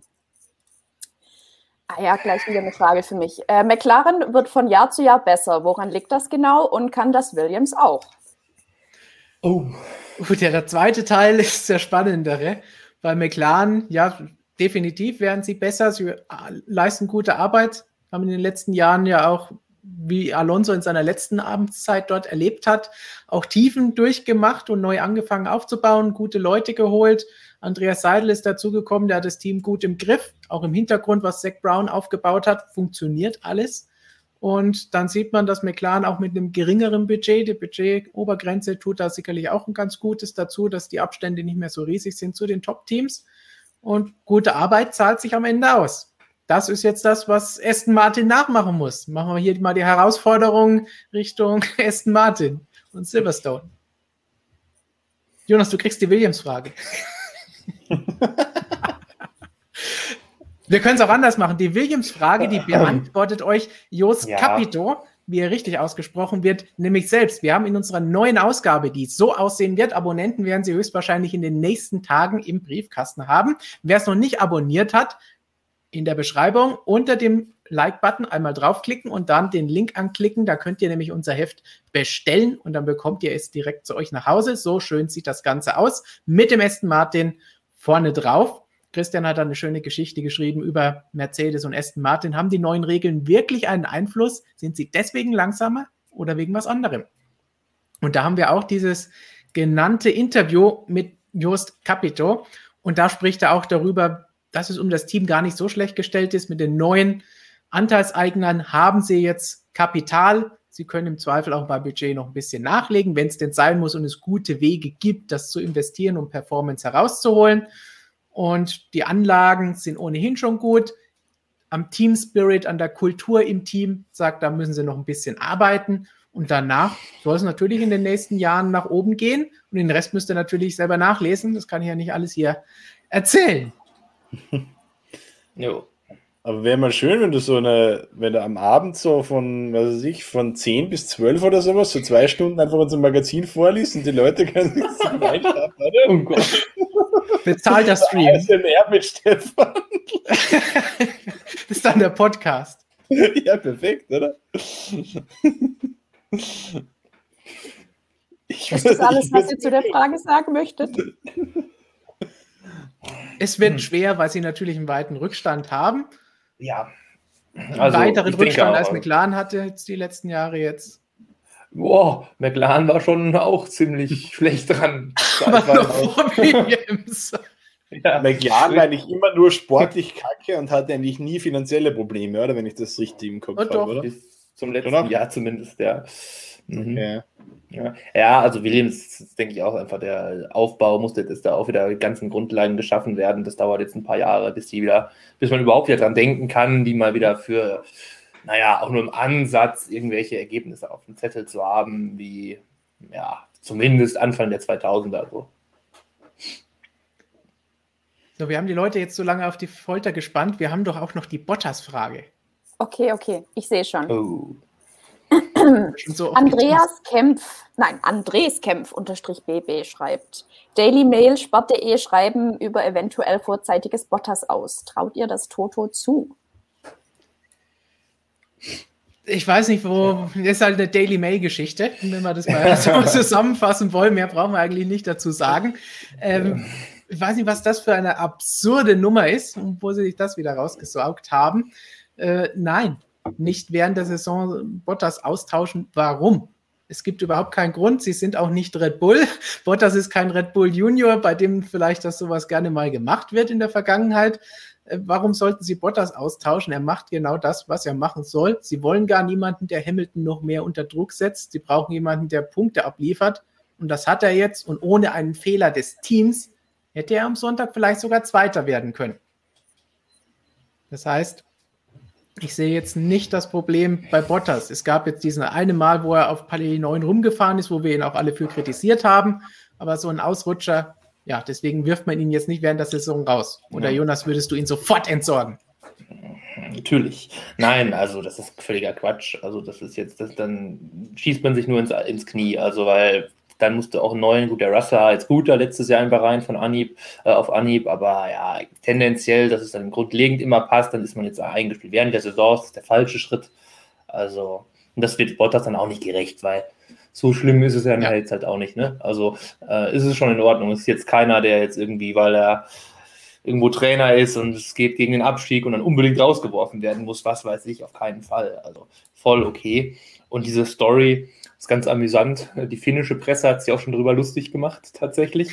Äh, so nach dem Motto, ja, die Daily Mail, der hat doch noch niemals irgendjemand irgendetwas geglaubt. Also das ist lustig, wie sich dann noch die Zeitungen miteinander anlegen, aber, oder die Online-Portale. Also ja, äh, da war man dann wohl auch persönlich betroffen. Logisch in Finnland. Wo wir schon beim Thema sind, ähm, ob irgendwelche Fahrer gekickt werden, unterstrich Dario.r unterstrich möchte wissen, was denkt ihr, wann wird ähm, Perez der Bottas bei Red Bull sein? Wie viel Zeit braucht er noch? Wie ist das jetzt gemeint? Das ist die große Frage. Perez der Bottas sein im Sinne von. Dass er nah genug ich glaube, dran der Perez ist ja als Bottas geholt worden eigentlich, oder? Wenn man das so ja. sehen will, mal so. Ich glaube, Flo wird das nicht gerne hören, aber. Ja, also ich halte Sergio Perez für einen sehr guten Rennfahrer, aber er ist halt kein Max Verstappen und ich glaube, er wird für Max Verstappen genau das werden, was ein Walter Bottas für Lewis Hamilton ist. Also ich glaube, das ist keine Frage der Zeit, sondern es ist so und das wird auch so bleiben und ist unvermeidlich. Und ich glaube aber auch, dass Sergio Perez klug genug ist, das selbst zu wissen. Also sehe da jetzt nicht das ganz große Drama drinnen, wenn er der, der Bottas von Red Bull wird. Hm. Ja. Ähm, ja, ich muss mir meine Überleitung hier irgendwie gar nicht selber ausdenken, weil Max Verstappen wurde gerade schon genannt und zudem haben wir auch ein paar Fragen.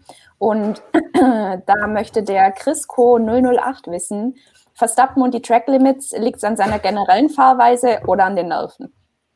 Ja, Jonas lacht jetzt schon, weil er wahrscheinlich erwartet hat. Oder? An Hupen denkt. Ja. ja, nee, an Hupen denkt, nein. An Warnhupen, dass die Streckengrenze sich nähert vielleicht. Ja. Nein, das ist weil ich lache, weil diese ganze Geschichte mit dem Thema Nerven und geht ihm die Flatter oder sowas, ist es der WM-Druck, ja auch schon Christian Horner gestellt wurde oder in Imola ja auch schon Verstappen selbst sich damit auseinandersetzen musste. Hier haben und sie sogar gestellt. Ja, ähm, ich bin da bei, ähm, bei Horner jetzt, der jetzt dann auch was dazu gesagt hat, das ist halt einfach wenn es jetzt spitz auf Knopf eben geht, Hamilton gegen Verstappen, er meinte halt, ja, Hamilton hat auch in, in Imola weggeworfen. Also ja, das musste der Hamilton ja auch jahrelang nicht machen. Dann macht er vielleicht auch mal einen Fehler, wenn er wirklich immer ans absolute Limit geht. Und ja, die Track Limits ist es gut. Es ist jetzt ein bisschen auffällig, vielleicht, weil es jetzt an zwei aufeinanderfolgenden Tagen war. Aber ja, ich glaube, irgendwie, vielleicht hat Verstappen sich ein bisschen gehen lassen, leider am, am Wochenende, weil eben mehr so genervt war, auch wieder von der Strecke und allem drum und dran. Und ich sehe da jetzt nicht das Problem, dass der da jetzt irgendwie wegen WM-Ambitionen irgendwie großes Problem hat. So, machen wir noch eine Instagram-Frage und dann gehen wir zu den Chat-Fragen über. Dann, oh, jetzt liegt die Last der Entscheidung auf mir, das mag ich ja gar nicht. ja, komm, dann nehmen wir doch gerade die, ähm, die auch ums nächste Wochenende geht. Jonas unterstrich Hü fragt, äh, sorgt das neue Layout in Barcelona nicht dafür, dass es noch weniger Überholmöglichkeiten gibt? Kurze Antwort, ja. Neue Layout ist jetzt vielleicht ein bisschen übertrieben, weil eine Kurve ein bisschen geändert wurde. Das ist nicht ganz ein neues Layout. Aber ja, die, die Kurve wurde äh, am Scheitelpunkt und am Ausgang breiter gemacht und insgesamt kann sie jetzt schneller durchfahren werden. Das heißt, selbst Mercedes gibt zu, dadurch wird das Überholen noch schwieriger. Und Barcelona ist jetzt nicht unbedingt dafür verschrien, dass es dort Unmengen an Überholmanövern gibt in der Formel 1. Mhm.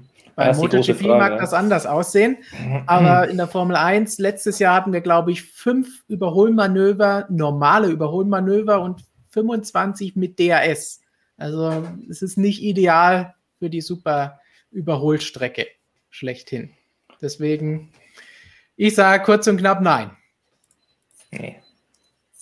Ja, sehe ich genauso. Also, das also ob noch weniger geht, da kann man dann überlegen. Du sagst jetzt fünf gab es, okay, dann geht noch weniger. Ähm, dann wird es auch noch weniger, vielleicht, wenn wir Pech haben. Ja. Ah, das ist sicherlich keine Verbesserung dafür. Das ist irgendwie so ein Kompromiss, damit jetzt man eine Strecke nur hat für Motorrad und Formel 1, aber weiß ich nicht, was man jetzt irgendwie für mich hat das keinen Sinn gemacht. Gut, dann sagen wir natürlich Danke an alle, die uns auf Instagram folgen und die uns Fragen gestellt haben. Gibt es natürlich ihr, nächste Woche auch wieder.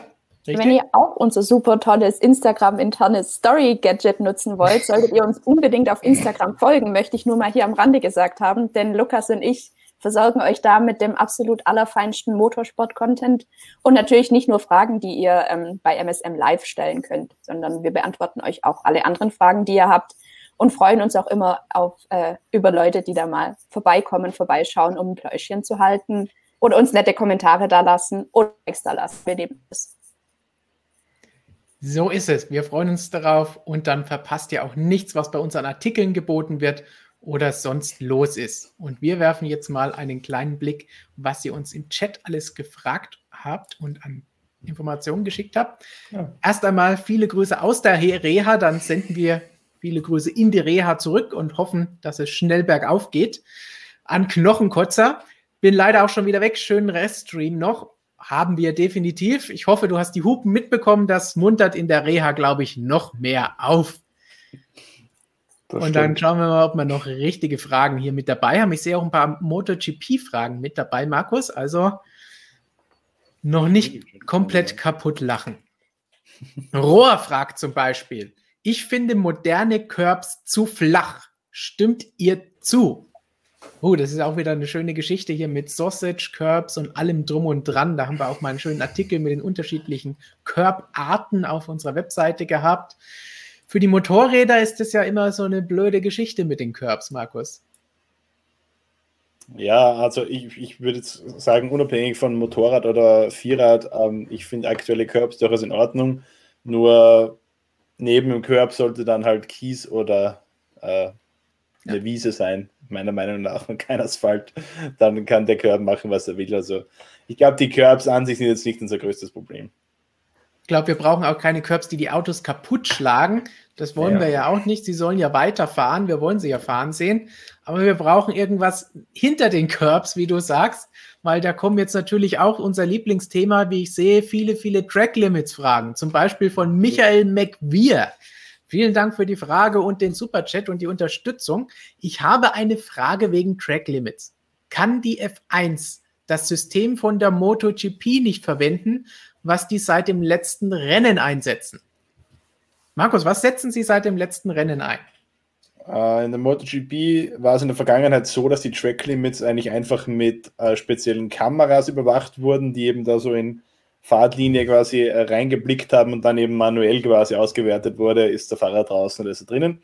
Ähm, seit dieser Saison ist es anders. Es wird mit äh, Drucksensoren gearbeitet, die eben außerhalb der Curbs in diesen grün markierten Bereich eingelassen sind. Und sobald der Fahrer eben mit dem Motorrad mit den Reifen da drauf kommt, gibt es ein Drucksignal und der Fahrer ist automatisch draußen. Das ist das grundlegende System. Ja, ich denke schon, dass es äh, bei der Formel 1 auch verwendet werden könnte. Weiß es aber nicht, ob es einen Unterschied machen würde zum aktuellen. Also. Ja, es klingt sehr ähnlich jetzt irgendwie, würde ja. ich auch sagen. Also also ich glaube, die, die Track-Limit-Urteile ähm, sind ja in den meisten Fällen richtig, also oder fast immer richtig eigentlich. Also ich glaube, das Problem sind ja nicht die Urteile oder die, die Auswertung, sondern das Problem ist einfach, dass es ein nervt, wenn da ständig Rundenseiten gestrichen werden. Oder was, das ist halt das dass es überhaupt dazu kommt, dass es passieren ja. kann. Wir haben ja hier noch mehr Track-Limit-Fragen von Zack Morningstar. Track Limits. Unter anderem im Paul Ricard gibt es diese farbigen Streifen, die abbremsen beim Überfahren. Eine solche Lösung hinter den Curbs? Fragezeichen. Problem gelöst. Ah, ob das Problem dadurch hundertprozentig gelöst ist, ich weiß es nicht. Ja, also die, diese farbigen Streifen sind ja so ähm, vom Aufbau her so, dass sie weniger Grip bieten als der Asphalt, oder? Ja. Genau. Ja, also ganz ehrlich, wenn ich da ein paar Meter gewinne, quasi mehr oder weniger, dann ist mir halt der bisschen weniger Grip auch egal. Also ja. Äh, glaube ich jetzt nicht, weil ein Curb ist ja, hat ja auch weniger Grip als Asphalt und die normale Auslaufzone hat auch weniger Grip als die Strecke. Also glaube ich nicht, dass man damit irgendwas löst. kann ich mir nicht vorstellen. Also wir bleiben weiter bei der Fraktion Kiesbetten. Ja, wir sind der Hardliner, das ist ganz klar. Ja. Ganz klar. Ja. Obwohl die Motorradleute heißt es ja immer, mögen keine Kiesbetten, aber. Das, das möchte ich jetzt sowieso mal ein für alle Mal aus dem Weg räumen. Das ist nämlich, ich weiß, ich weiß überhaupt nicht, wo das herkommt. Das ist vollkommener Schwachsinn. Uh, jeder, der regelmäßig auch MotoGP schaut, wird draufkommen, dass es deutlich mehr MotoGP als Formel 1 Strecken gibt mit Kiesbetten. Also man braucht sich dann nur mal so an Jerez letztes Wochenende, an Mugello, an den Sachsenring, an Motegi, an Phillip Island, keine Ahnung, das ist, wirst du nirgends eine asphaltierte Auslaufzone sehen. Also, das ist vollkommener Blödsinn. Ich weiß nicht, wo es herkommt und ich lasse mir das nicht in die Schuhe schieben. Die MotoGP ist definitiv nicht schuld an asphaltierten Auslaufzonen. Die Lösung für all die Track-Limit-Probleme haben wir ohnehin schon, denn sie sollten einfach uns einsetzen. Hier sehen wir das Ganze nochmal, wie wir vor zwei Jahren in der Race Control am Red Bull Ring waren und wenn 30 MSM-Leute da sind, dann entgeht kein Track-Limit-Verstoß mehr, oder? Ich glaube, Jonas hat da vorher schon in, in dem Café unten ordentlich gebechert, oder? Könnte sein. Vielleicht lacht er da schon über Hupen, wer weiß. Voll wie zehn Russen, der Mann.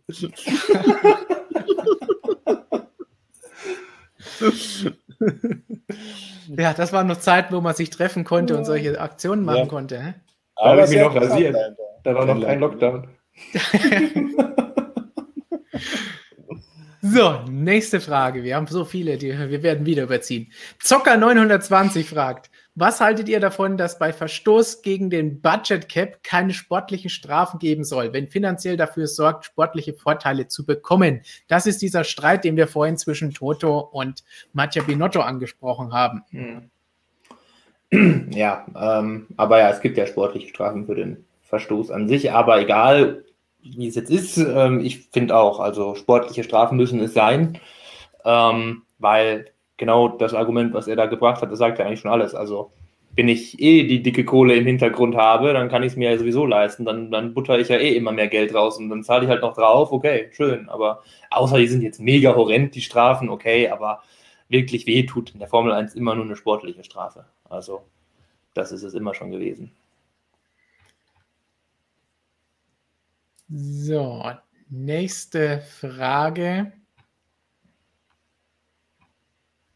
Ups, was ist das? Keep it up von Julian Sauerländer. Wir werden so lange weitermachen, auf jeden Fall, bis alle Fragen beantwortet sind. Und das wird, fürchte ich, noch lange dauern. Nächste Frage aus der Schweiz von Daniel Moser. Vielen Dank und Grüße in die Schweiz. Verschiedene Engine Modes sind doch nicht mehr erlaubt. Wieso haben dann im letzten Rennen immer wieder die Frage nach mehr Leistung, zum Beispiel bei Gasly gehabt? Hast du mitbekommen, dass diese Frage kam, Jonas? Nee, habe ich tatsächlich nicht mitbekommen. Am Boxenfunk von Gasly war ich nie unterwegs. Ähm, Warum nicht? ja, ich war abgelenkt von vielleicht Mick Schumacher gegen Nicolas Latifi. Ähm, nein. Ähm, Verständlich. Ja, das ist eine gute Frage tatsächlich. Also, was, was könnte man damit gemeint haben? Ja, ja, ja, also diese Modi gibt es nicht mehr. Das haben wir im, wann war das, vorletztem Jahr? Gab es da diese Regelung, dass es nur noch einen festgelegten Modus geben darf für Qualifying und Rennen, außer so Notfallmodus, aber den darf man dann wieder nicht verlassen. Ähm, ja, gute Frage. Also gut, man kann halt, ja, nach mehr Leistung, vielleicht ist das irgendwie eine, eine Frage gewesen, die nur so mal vorübergehen kann. Das ist auch so eine Fahrermanagement-Frage. Wir haben es ja zum Beispiel auch am Ende gesehen mit den, als es da um die schnellste Rennrunde ging, dann wird den Fahrern ja schon gesagt, wann ist jetzt, das ist ja dann schon noch möglich, wann ist jetzt irgendwie die Batterie wieder vollgeladen und so, wann äh, ist dann wieder wirklich volle Power vorhanden, wenn, wann ist das ganze Hybridsystem wieder äh, perfekt, dass wirklich auf eine Runde dann die ganze Leistung da, vielleicht war das in irgendeiner Situation, dass er da die Ladung, die volle, volle Fähigkeit halt einfach der Honda Power Unit gebraucht hat in einem Duell oder so. Ich weiß jetzt nicht, worum es konkret ging. Das könnte ich mir jetzt vielleicht vorstellen, dass es das vielleicht war. Oder halt, naja, dass eben einfach generell der Bums gefehlt hat. Das kann natürlich auch sein. Hat Verstappen sogar auch einmal angemerkt am Wochenende, zumindest im Qualifying. Irgendwo kam Verstappen nämlich auch mal mit vorbei, wo dann der schöne Straightline-Speed denn geblieben sei. Also vielleicht war es aber einfach das. Wir haben auch bei Bottas noch eine Motorfrage von Xarnia. Warum durfte Bottas beim Grand Prix wieder in den normalen Motormodus schalten, nachdem sein Motor in den Sicherheitsmodus gewechselt war? Gut, das betrifft jetzt nicht das, was Jonas eben gesagt hat, dass es nicht mehr erlaubt ist, den Modus zu wechseln. Denn dieser Sicherheitsmodus oder dieser Schutz ist ja, dass der Motor nicht kaputt ging. Deswegen wurde Leistung zurückgenommen, weil ein Sensor defekt war, beziehungsweise ein Sensor hat erst falsche Daten geliefert. Deswegen ist er in den Sicherheitsmodus gewechselt. Und danach ist dieser Sensor kaputt gegangen und dann ist er wieder in den normalen Modus gewechselt, weil die Daten plötzlich alle gestimmt haben. Das heißt, das einzige Problem war dieser eine von den tausenden Sensoren, die an diesem Auto dran sind und gerade rund um die Power Unit, war, dass dieser eine Sensor falsche Daten geliefert hat, weil er defekt war. Und als er dann endgültig den Geist aufgegeben hat, haben alle anderen Sensoren, die Backup-Sensoren, wieder die korrekten Daten geliefert und dann hat alles wieder funktioniert. Normalerweise kann das Team diesen Sensor umgehen, was er in diesem Fall aus irgendeinem Grund nicht funktioniert hat. Deswegen dieser Wechsel der der Modi, mhm. aber es ist nicht, dass er plötzlich in irgendeinem Party-Mode war und plötzlich 20 PS mehr hatte oder so eine Geschichte, sondern das war einfach nur, er ist wieder in den normalen Modus, mit dem er das ganze Rennen gefahren ist und korrekt legal gefahren ist, zurückgekommen. Und das andere Modus, in Anführungsstrichen, ist etwas, was niemand freiwillig fahren will, weil das einfach nur ist, er ist plötzlich so sehr viel langsamer, damit das Auto nicht kaputt geht, damit der Motor, die Power Unit keinen Schaden nimmt. Großartig, eine Frau ist dann, glaube ich, in Richtung Gigi gerichtet noch. Meinst du? Ich hoffe nicht, dass Bottas damit gemeint ist. Ich nehme das Kompliment einfach mal an und sage Danke, ohne zu wissen, ob es wirklich an mich gerichtet ist. Ich denke schon. So, nächste Frage. Oh, die, du hast hier so schöne Begriffe dazu geschrieben. Ich will jetzt wissen, was Model mit Schnauzer ist. Ja, dann pass Zucker mal auf. 920. Wo ist das Model mit den mexikanischen Schnauzer? Ah, ich verstehe. Kann doch nur unser Christian Mehnert Er sein. hier. ne? Ja. Ein legendäres Foto. Wie gesagt, er ist jetzt, glaube ich, schon in Spanien angekommen, denn morgen geht es ja los in Barcelona mit dem Formel 1 Grand Prix von Spanien. Und da wird Christian natürlich wie immer für euch von der Strecke berichten. Und ab morgen gibt es dann natürlich auch Videos von ihm. Übrigens hat Christian in. Barcelona auch eine Nebenrolle in einem Amateur-Erotikfilm angenommen. So wie hier in Mexiko damals. Nächste Frage. Matthias Hutter. Bei welchen Teams wird es zu Fahreränderungen 2022 kommen? Ach, wir sind gerade froh, dass wir die 1000 Fahreränderungen für dieses Jahr alle im Kopf haben und wissen, welcher Fahrer wo fährt. Aber wie ich vorhin schon gesagt habe, bei der schlechten Nachricht für Gigi, dass für halt recht wenig Platz möglicherweise da ist, ich fürchte, so viele Wechsel werden wir nächstes Jahr nicht sehen, weil wir ja dieses Jahr so viele neue Fahrer hatten.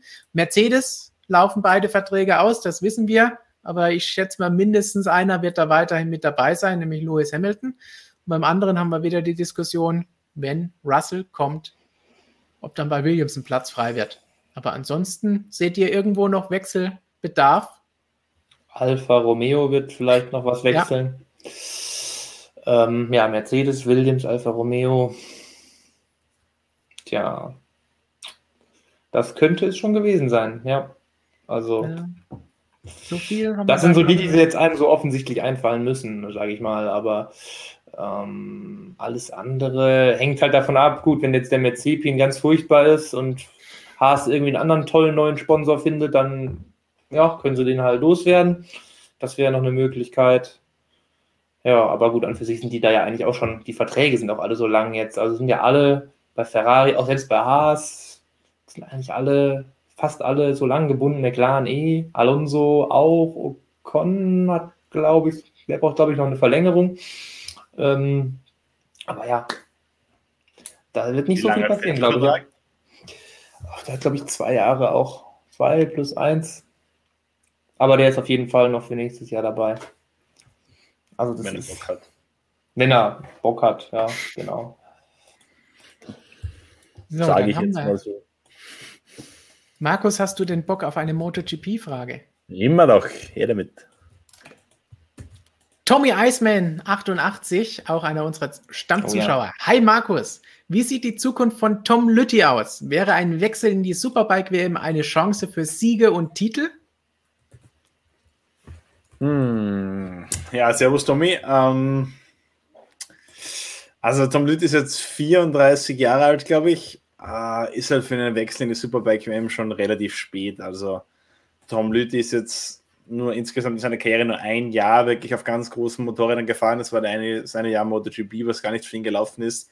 Äh, da jetzt nochmal den Umstieg auf Superbikes zu machen mit 34 Jahren, ah, es ist schwierig. Also ich glaube eher, so wie es jetzt aktuell bei Tom Lüthi läuft, ähm, wo er wirklich weit, weit von dem entfernt ist, was er kann in der Moto 2, sehe ich da jetzt eher schon langsam das Karriereende kommen bei Tom Lüthi.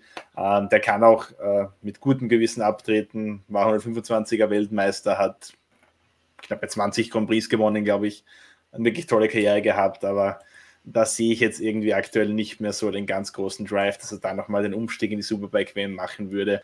Ähm, das Talent hat er ohne Frage, klar, aber mit 34 Jahren, mh, glaube ich, da ist der Zug auch in diese Richtung abgefahren. Anderen Umsteiger, Superbike, können wir kurz nochmal auf unsere neue Ausgabe verweisen, denn da haben wir ein Interview mit Jonas Folger. Sowieso hat Michael geführt äh, und da muss ich sagen, Jonas Folger traue ich in der Superbike WM sehr viel zu. Äh, hat schon bei den Testfahrten jetzt wirklich überzeugt. Äh, war das erste Mal jetzt die BMW, äh, die Superbike WM BMW gefahren ist, in dieser Spezifikation auch. Also ähm, das Talent von Jonas Folger, das steht, ohne, steht außer Frage, wenn wir uns da an Rennen in der MotoGP zum Beispiel, was er damals gegen Marc Marquez am Sachsenring um den Sieg gekämpft hat, der Zweiter geworden ist. Also Jonas Folger, einer der, äh, der ganz, ganz großen Motorradpiloten, die wir in Deutschland hatten. Äh, leider hat er nie ganz äh, abrufen können, sein Talent. Äh, aber ich glaube, wenn er jetzt in der, in der Superbike WM wieder richtig zu sich findet und wieder auf dem Level performen kann, dass er drauf hat, dann äh, können wir uns da einiges erwarten und dann äh, gibt es in den nächsten Jahren definitiv noch einen Grund mehr, dass man auch die, die Superbike WM wieder öfter mal im Fernsehen und natürlich beim Motorsportmagazin.com verfolgt. Richtig. So, dann wollen wir doch mal unser Lieblingsthema Sprintrennen slash Qualifying anbringen.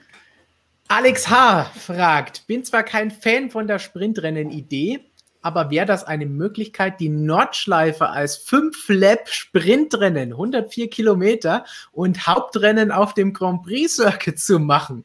Wäre doch klasse für Fans und Fahrer. Das ist zumindest mal eine kreative Idee. Da, das habe ich so bislang noch nicht ja. gehört.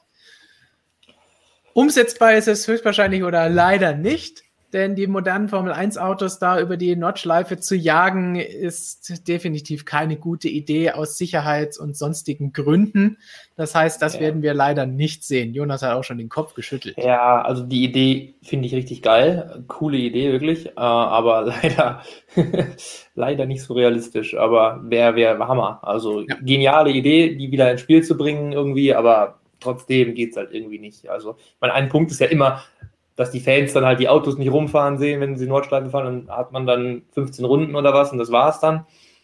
Ja, das wäre jetzt eine gute Variante, um das zumindest zu umgehen, aber das ganze Sicherheitsthema, also ich will gar nicht wissen, was jetzt nicht nur, dass die Autos nicht passen oder was auch dann einfach an der Strecke jetzt nach heutigen Maßstäben da geändert werden müsste.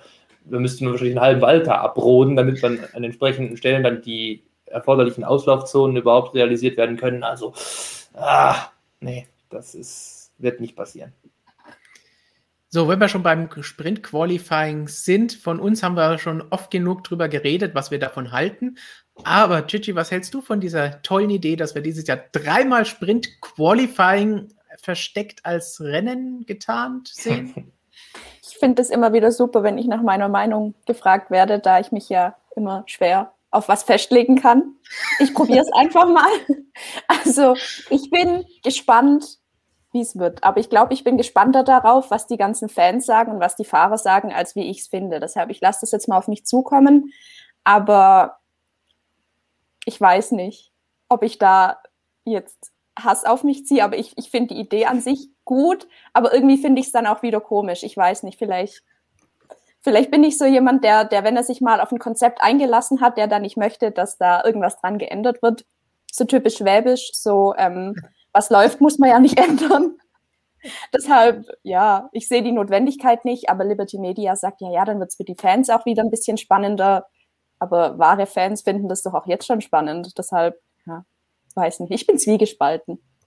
Gerade das Qualifying habe ich schon immer gesagt. Ich weiß nicht, warum er das spannender machen will. Aber gut, wir schauen es uns an und hinterher werden wir definitiv entweder ein positives oder ein vernichtendes Urteil fällen. Da könnt ihr euch schon mal sicher sein. Wenn ihr noch mehr darüber lesen wollt, über das ambivalente Verhältnis zu Sprint-Qualifying slash Rennen in Anführungszeichen, könnt ihr auch meine Kolumne in der neuen Ausgabe lesen. Und wenn wir jetzt Jonas groß ins Bild holen, heißt das, es kann nur eine Frage kommen zu Kimi. Michael oh Bachner. Vielleicht sollte Alfa Romeo Kimi durch Robin ersetzen. Kimi ist auch ein Verlierer des Rennens. Bin Kimi-Fan, auch wenn es nicht so klingt.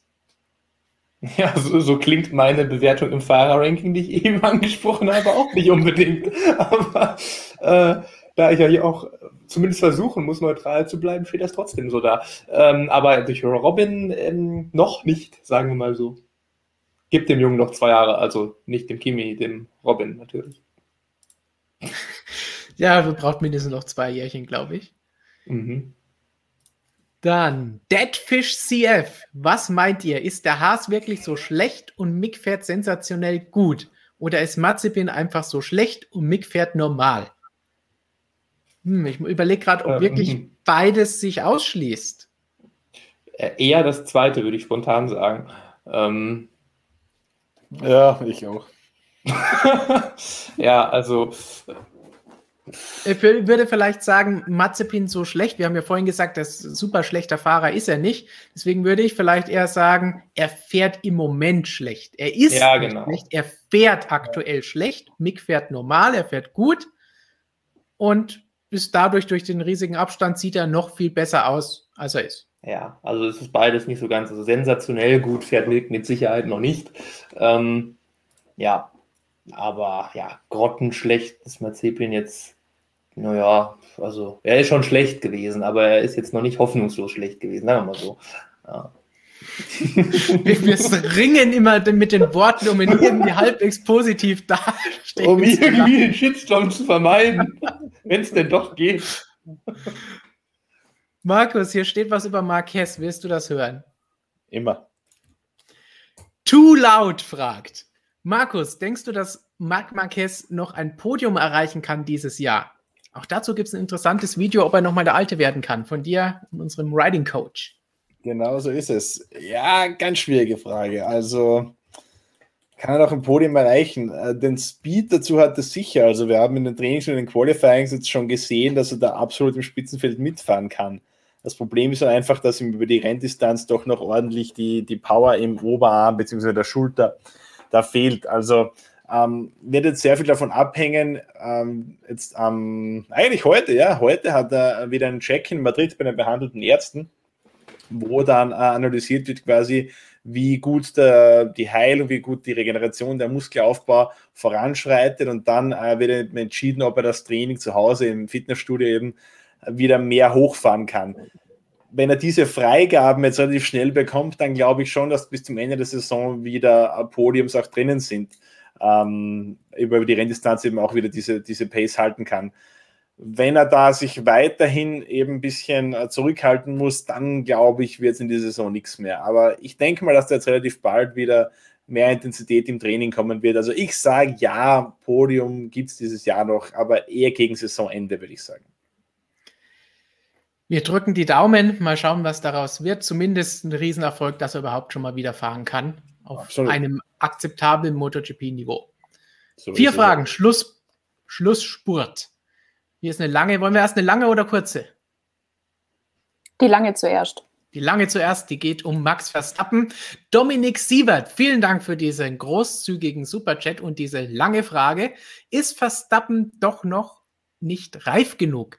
in Bahrain den Rennsieg weggeworfen, in Italien Fehler im Qualifying, Fehler im Rennen, der zwar nicht so schlimm war, in Portugal Fehler im Quali 2 im Rennen. Das ist mir doch zu viel. Kurz angeschnitten hatten wir das ja vorhin schon mal. Jonas, da hatten wir auch gesagt, ja, er hat ein paar Fehler gemacht und er steht vielleicht auch ein bisschen mehr unter Druck als Lewis Hamilton in der aktuellen Situation weil er ist derjenige, der angreifen muss, er ist derjenige, der den Titel holen will. Ja, wenn er jetzt nicht reif wäre, wäre er für mich wieder so, wie er vor drei Jahren, es ist lang genug her war, als er diese furchtbare Saison da zu Saisonbeginn hatte bei Red Bull, als Ricardo ihm da sogar um die Ohren gefahren ist, die ersten, also wirklich um die Ohren gefahren ist, die ersten vier, fünf, sechs Rennen lang. Und dann ging es genau in die andere Richtung wieder. Also wenn er wieder in diesem, wenn er jetzt in diesem Modus noch wäre, irgendwie, dass er ganz, ganz klar das Auto überfahren will, um Unmögliches zu realisieren und das einfach nicht mehr im Griff hat, dann würde ich sagen, ja, aber das war jetzt nur wirklich so, das waren ja auch alles nur so mini kleine Schnitzerchen, also den Sieg weggeworfen, fand ich jetzt schon ziemlich hart auch. Ähm, das war halt ein Zweikampf, da, da, das wollen ja, wir ja sehen, einer muss einen Fehler machen, äh, sonst passiert ja nichts. Richtig, aber das war halt so ein Duell, wo man jetzt irgendwie nicht, das jetzt, ich habe habe jetzt nie den Eindruck gehabt, dass er irgendwie da äh, jetzt, wenn wir wieder zum Thema Druck kommen, da irgendwie deshalb das nicht geschafft hätte. Das waren einfach Fehler, die passieren, wenn man halt permanent, und so ist es, wenn man gegen Hamilton kämpft, im Grenzbereich unterwegs ist. Und Hamilton hat ja, wie gesagt, auch Fehler gemacht. Imola, Restart, ähm, Portimao auch. Ähm, von daher passiert es beiden. Und so läuft es dann halt. Also fehlerfrei, wenn es so eng ist, wenn du das ganze Rennen, so gut es die Pirelli-Reifen zulassen, eben durchpushen musst, in Portimao ging das mal, äh, dann passiert halt sowas mal. Und das sind halt solche Kleinigkeiten, ähm, ja, ist dann ganz normal. Also, wenn es sich halt bei Verstappen jetzt mehr häufen sollte, dann irgendwie jetzt noch ein paar Rennen weiter als bei Hamilton, klar, dann ist irgendwie, das ist mir doch zu viel dann hier irgendwie dann irgendwann mal angemessen, aber das sehe ich jetzt noch nicht. Also so wie es hier steht, ja, er hat diese Fehler gemacht. Die einen waren schwerwiegender als die anderen. Aber ich würde jetzt nicht sagen, dass er noch nicht reif genug wäre. Das hat er die letzte Zeit bewiesen. Wir hatten ja auch öfter schon mal diese Aussage, wo Christian eben genau das vor dem Rennwochenende gesagt hat und am Wochenende drauf kam dann genau der Fehler, wo er gesagt hat, hey, der, der neue Max, der jetzt da ist, der hat das abgestellt, da passiert das nicht mehr. Man sieht, die WM-Situation, der WM-Kampf ist doch nochmal was anderes, aber das lernt er ja jetzt und spätestens im Laufe der Saison oder nächstes Jahr, dann weiß er damit umzugehen. Also ich sehe das jetzt noch nie mal als schlecht oder schlimm an. Mal schauen, wenn wir über schlecht oder schlimm sprechen. Die nächste Frage dreht sich um Aston Martin. Professor Dr. Racer, Ergänzung zu den Verlierern. Im Prinzip ist Aston Martin hinter Alpha gerutscht. Das sollte echt zu denken geben. Ja. Sehen wir sie hinter Alpha? Die haben wir vorhin auch nicht so super mega gut gesehen. Ja, ja, jetzt in, in es ist schon relativ eng. Also jetzt in Portugal waren sie dahinter, auf jeden Fall. In Bahrain war es auch nicht so rosig. Also da war, muss ich mal kurz überlegen ein bisschen, aber ja, ja gut, der Stroll war da ganz okay, ja. Aber ansonsten ja, aber ja, so weit weg von denen ist man auf jeden Fall nicht. Also das ja, sollte zu denken geben, definitiv. Dann ein Gewinner, den wir eben angesprochen hatten, ist McLaren. Auch hier nochmal vom Professor Dr. Racer nachgereicht. Klare Gewinner sind Norris und Leclerc. Norris haben auch wir gesagt. Leclerc hatten wir noch nie mal erwähnt. McLaren und vor allem Andreas Seidel haben für viel Freude und viel Farbenfroheit vor dem heimischen Fernseher gesorgt. Das auf jeden Fall. McLaren hat für Abwechslung gesorgt und für gute Ergebnisse. Kurzes Wort zu Leclerc, nachdem wir den vorhin eiskalt unterschlagen haben und nur mal kurz bei einer Instagram-Frage, glaube ich, angesprochen haben. Sehen wir ihn als Gewinner ich würde ihn maximal so in die mittendrin Riege einordnen. Ja, schon eher. Ja, er hat jetzt noch nicht so irgendwie so überragt. Wie du hast, du hast es eben schon perfekt gesagt, eben, dass er jetzt nicht mehr so aus dem ganz schlechten Auto so überragen kann dann eben und ja. alles überstrahlen kann. Das ist dann halt auch schwierig irgendwie aufzufallen. Ja, klar, er hat einen Top-Job gemacht bis jetzt, denke ich, fast, fast konstant. Qualifying war jetzt ausnahmsweise mal bei ihm vielleicht nicht so genial in Portugal, okay, aber sonst ja. Aber ja, ja, schon dann von mir aus irgendwie ein Gewinner. Ja. Aber ja. Verlierer ist, ist schwierig. Er ist kein Verlierer ja. auf keinen Fall, aber das ist. Er hat auch gewonnen, weil er dieses, dieses Auto ja bekommen hat. Deshalb ist er ein Gewinner. Hat auch von Ferrari sein erstes Siegauto bekommen. Deshalb ist er auf jeden Fall ein Gewinner. Das steht übrigens, das könnte man eigentlich gut auch bei den Fun Facts mal bringen. Gar nicht bei ihm zu Hause, sondern bei Fürst Albert, weil Leclerc hat leider kein ausreichend großes Wohnzimmer, der Arme. Dann könnten wir jetzt wieder mit E-Mail ankommen, der smart fährt. Für alle Podcast-Zuhörer, die es gibt, wie wir vorhin gelernt haben, das war eben das Bild mit der Explosion und dem gewissen Ex-Weltmeister von 1900, äh, 1900 2016. es wird Zeit. Wir haben überzogen. Der Stream muss enden mit folgender Frage, die Markus wieder in den Mittelpunkt rückt, wie es sich zum Abschluss gehört. Music and More. Vielen Dank für die Frage. Unser Stammzuschauer auch wieder mit dabei.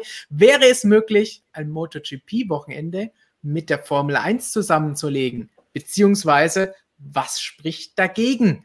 Markus, da habt ihr doch, glaube ich, auch mal ein Video, ein QA auf unserem Motorradkanal gemacht. Das ist genau richtig, ja. Und zwar haben wir da wirklich mal ein QA gemacht, drüben auf dem Motorsportmagazin Motorrad. Kurze Antwort dazu: Nein, ist nicht möglich aus unterschiedlichsten Gründen. Ähm, das beginnt mit der Absicherung der Strecke, äh, das beginnt mit äh, Sponsorenthematik, da geht es um äh, die Größen der Fahrerlager. Ähm, da geht es im Endeffekt natürlich auch darum, dass sich MotoGP und Formel 1 ungern die Aufmerksamkeit an einem Rennwochenende teilen und so weiter und so fort. Also ähm, es wurde ja im Vorjahr mal angedacht, äh, im Zuge der, der ganzen Krise, wo man dann mit den Rennkalendern schockieren musste, wurde mal kurz angedacht, vielleicht Superbike WM und MotoGP in einem Wochenende fahren zu lassen. Nicht mal das ist möglich, weil auch da hat man unterschiedliche Reifenausrüstung, unterschiedliche Sponsoren und so weiter. Also Formel 1 und MotoGP absolut unmöglich. Äh, Wäre schön, wird es aber nie geben. Zumindest eine nette Idee, ein netter Ge Gedanke. Zum Abschluss ganz kurz, was die nächsten Tage hier bei uns natürlich los ist. Wir haben Videos, vorhin schon gesagt, Formel 1 Videos jeden Tag. Morgen bis Montag gibt es jeden Tag von Christian von der Strecke den üblichen Vlog mit allen Infos aus dem Fahrerlager oder aus dem Media Center oder wenn es denn mal länger werden muss, dann auch aus dem Hotel. Und wenn der Upload funktioniert, bekommt ihr es auch rechtzeitig. Einige haben es ja am Montag vermisst, dass es erst zu spät kam, aber hat trotzdem super funktioniert. Vielen Dank, dass ihr überhaupt alle zuschaut, nicht nur heute hier in diesem Stream, sondern überhaupt bei unseren Videos und im Chat habe ich schon ein paar Mal gelesen. Wir sind auf dem Weg zu den 100.000 Abonnenten hier auf unserem Hauptkanal. Das heißt, vielen Dank dafür, dass ihr alle da seid, die Daumen da lasst, die Glocken läuten lasst oder vielleicht sollte YouTube Hupen einführen, wer weiß. Vielen Dank für all eure Unterstützung und auch das Lob, wie jetzt zum Beispiel hier, toller Stream, tolles Debüt an Gigi, das können wir nur weitergeben, denke ich. Alle hier, die werden da sitzen, genauso wie es auch mehrere hier schon geschrieben haben. Und Markus, MotoGP-Video haben wir vorhin auch schon gesagt, Armpump. So sieht's aus. Alle Infos dazu, wo kommt's her, wie wirkt sich's aus, was kann man dagegen tun, wie kann man es sogar verhindern vielleicht erfahrt ihr alles im Video. Nicht von mir, sondern vom Sportmediziner, der wirklich Ahnung hat davon. Richtig Ahnung von der Formel 1 wissen wir, hat Jonas, denn er schreibt 827 unsere Artikel, wie wir ge gelernt haben bei der Statistik in den Fun Facts. Jonas, welche Artikel hast du dir für dieses Wochenende vorgenommen? Was darf niemand verpassen? Uh, ja, wie wenig überholt wird. Nein, ähm, mal schauen. Ich bin, glaube mal gespannt auch wieder mal auf Vettel natürlich, wie jetzt das äh, laufen wird mit den neuen Teilen. Wenn die jetzt das gleiche Material haben, ob es dann für beide ein bisschen besser läuft, wie es teamintern aussieht, ist immer das große Thema ja irgendwie im Moment. Äh, und dann natürlich ganz klar vorne an der Spitze da das Duell Red Bull Mercedes. Ich bin da noch völlig ahnungslos, ehrlich gesagt, auch wenn ich gerade als so kompetent hingestellt wurde, wer das da jetzt gewinnen wird. Red Bull glaubt ja, sie sind ein bisschen besser jetzt wieder, Mercedes warnt, aber abwarten, wie wir so schön sagen. Ich glaube, die Tagesform wird in diesem Jahr noch viel entscheiden. Und was ist auf Social Media die nächste Zeit so los bei uns? Ja, also ich sag's nur so, wer mehr Hupen sehen will, der muss uns auf Instagram folgen. Also wenn wir jetzt nicht mindestens die 22.000 verdoppelt, dann weiß ja. ich auch nicht. Ja, okay. ich weiß auch nicht, auf jeden Fall. Ähm, außer Hupen gibt es bei uns, was gibt es denn noch? Die Hupen, die verwirren mich so. Äh, wir haben natürlich immer die Berichterstattung dabei, wir haben Ticker, wir haben Ergebnisse, wir geben uns ganz, ganz arg viel Mühe mit unseren tollen Designs, damit die auch ja super gut geschliffen sind. Wir haben tolle Story-Templates, bei denen ihr eure Lieblingsrennen, Lieblingsfahrer, Lieblings was weiß ich was alles angeben könnt. Und ähm, wie gesagt, wir freuen uns auch immer, wenn ihr ein Schwätzchen mit uns halten wollt. Also slidet einfach in unsere DMs. Wir sind da. Und an der Stelle möchte ich mich auch für den schönen Einstand bedanken. Ich habe immer mal wieder so die Kommentare mitgelesen. Also danke an alle, die da nette Worte über mich verloren haben. Und ähm, für alle, die Schwäbisch nicht hören können, tut es mir sehr leid. Ich kann halt leider kein Hochdeutsch. Tja, da, jetzt müssen sie, wir, wir, wir sind ja international, wir haben Österreichisch, wir lernen das ja alle immer mit dazu. Wir haben Schwäbisch jetzt, wir, wir haben Bayerisch, ganz selten mit dabei. Christian vielleicht so einen leichten Regensburger Dialekt mal ausgepackt. Aber wir lernen ja auch, das ist ja wie zweisprachig. Die Kindern sagt man immer, sie, sie wachsen zweisprachig auf. Wir arbeiten zweisprachig. Damit ist nicht gemeint Deutsch und Englisch, weil wir Englisch im Beruflichen sprechen, sondern Deutsch und Österreichisch, weil wir müssen so Dinge lernen wie Sessel anstelle von Stuhl zu sagen und all diese harten Dinge die man als normaler Mensch nicht weiß. Was ist ein Bankomat-Taxi? Schreibt es uns in den Chat. Was ist ein Bankomat-Taxi? Ein Wort, das ich vor vielen Jahren gelernt habe und in Ehren halte. Wissen, dass nicht viele Menschen haben, glaube ich, außerhalb der Alpenrepublik. Straßenbahn sagt, die Hupen verwirren mich immer noch oder auch immer. Ja, so ist das leider. Und damit können wir festhalten, es gibt Motorsport bei uns auf den Kanälen und viele, viele andere Dinge. Das war MSM Live Folge 11 2021. Fun Fact. Damit hängen ab sofort die WM-Chancen eines gewissen Sergio Perez für eine Woche lang am seidenen Faden, denn ihr wisst ja, die Nummer unserer Streams entscheidet, wer am Ende Weltmeister wird. Mick ist noch im Rennen und Antonio Giovinazzi hofft, dass wir noch sehr, sehr oft streamen werden.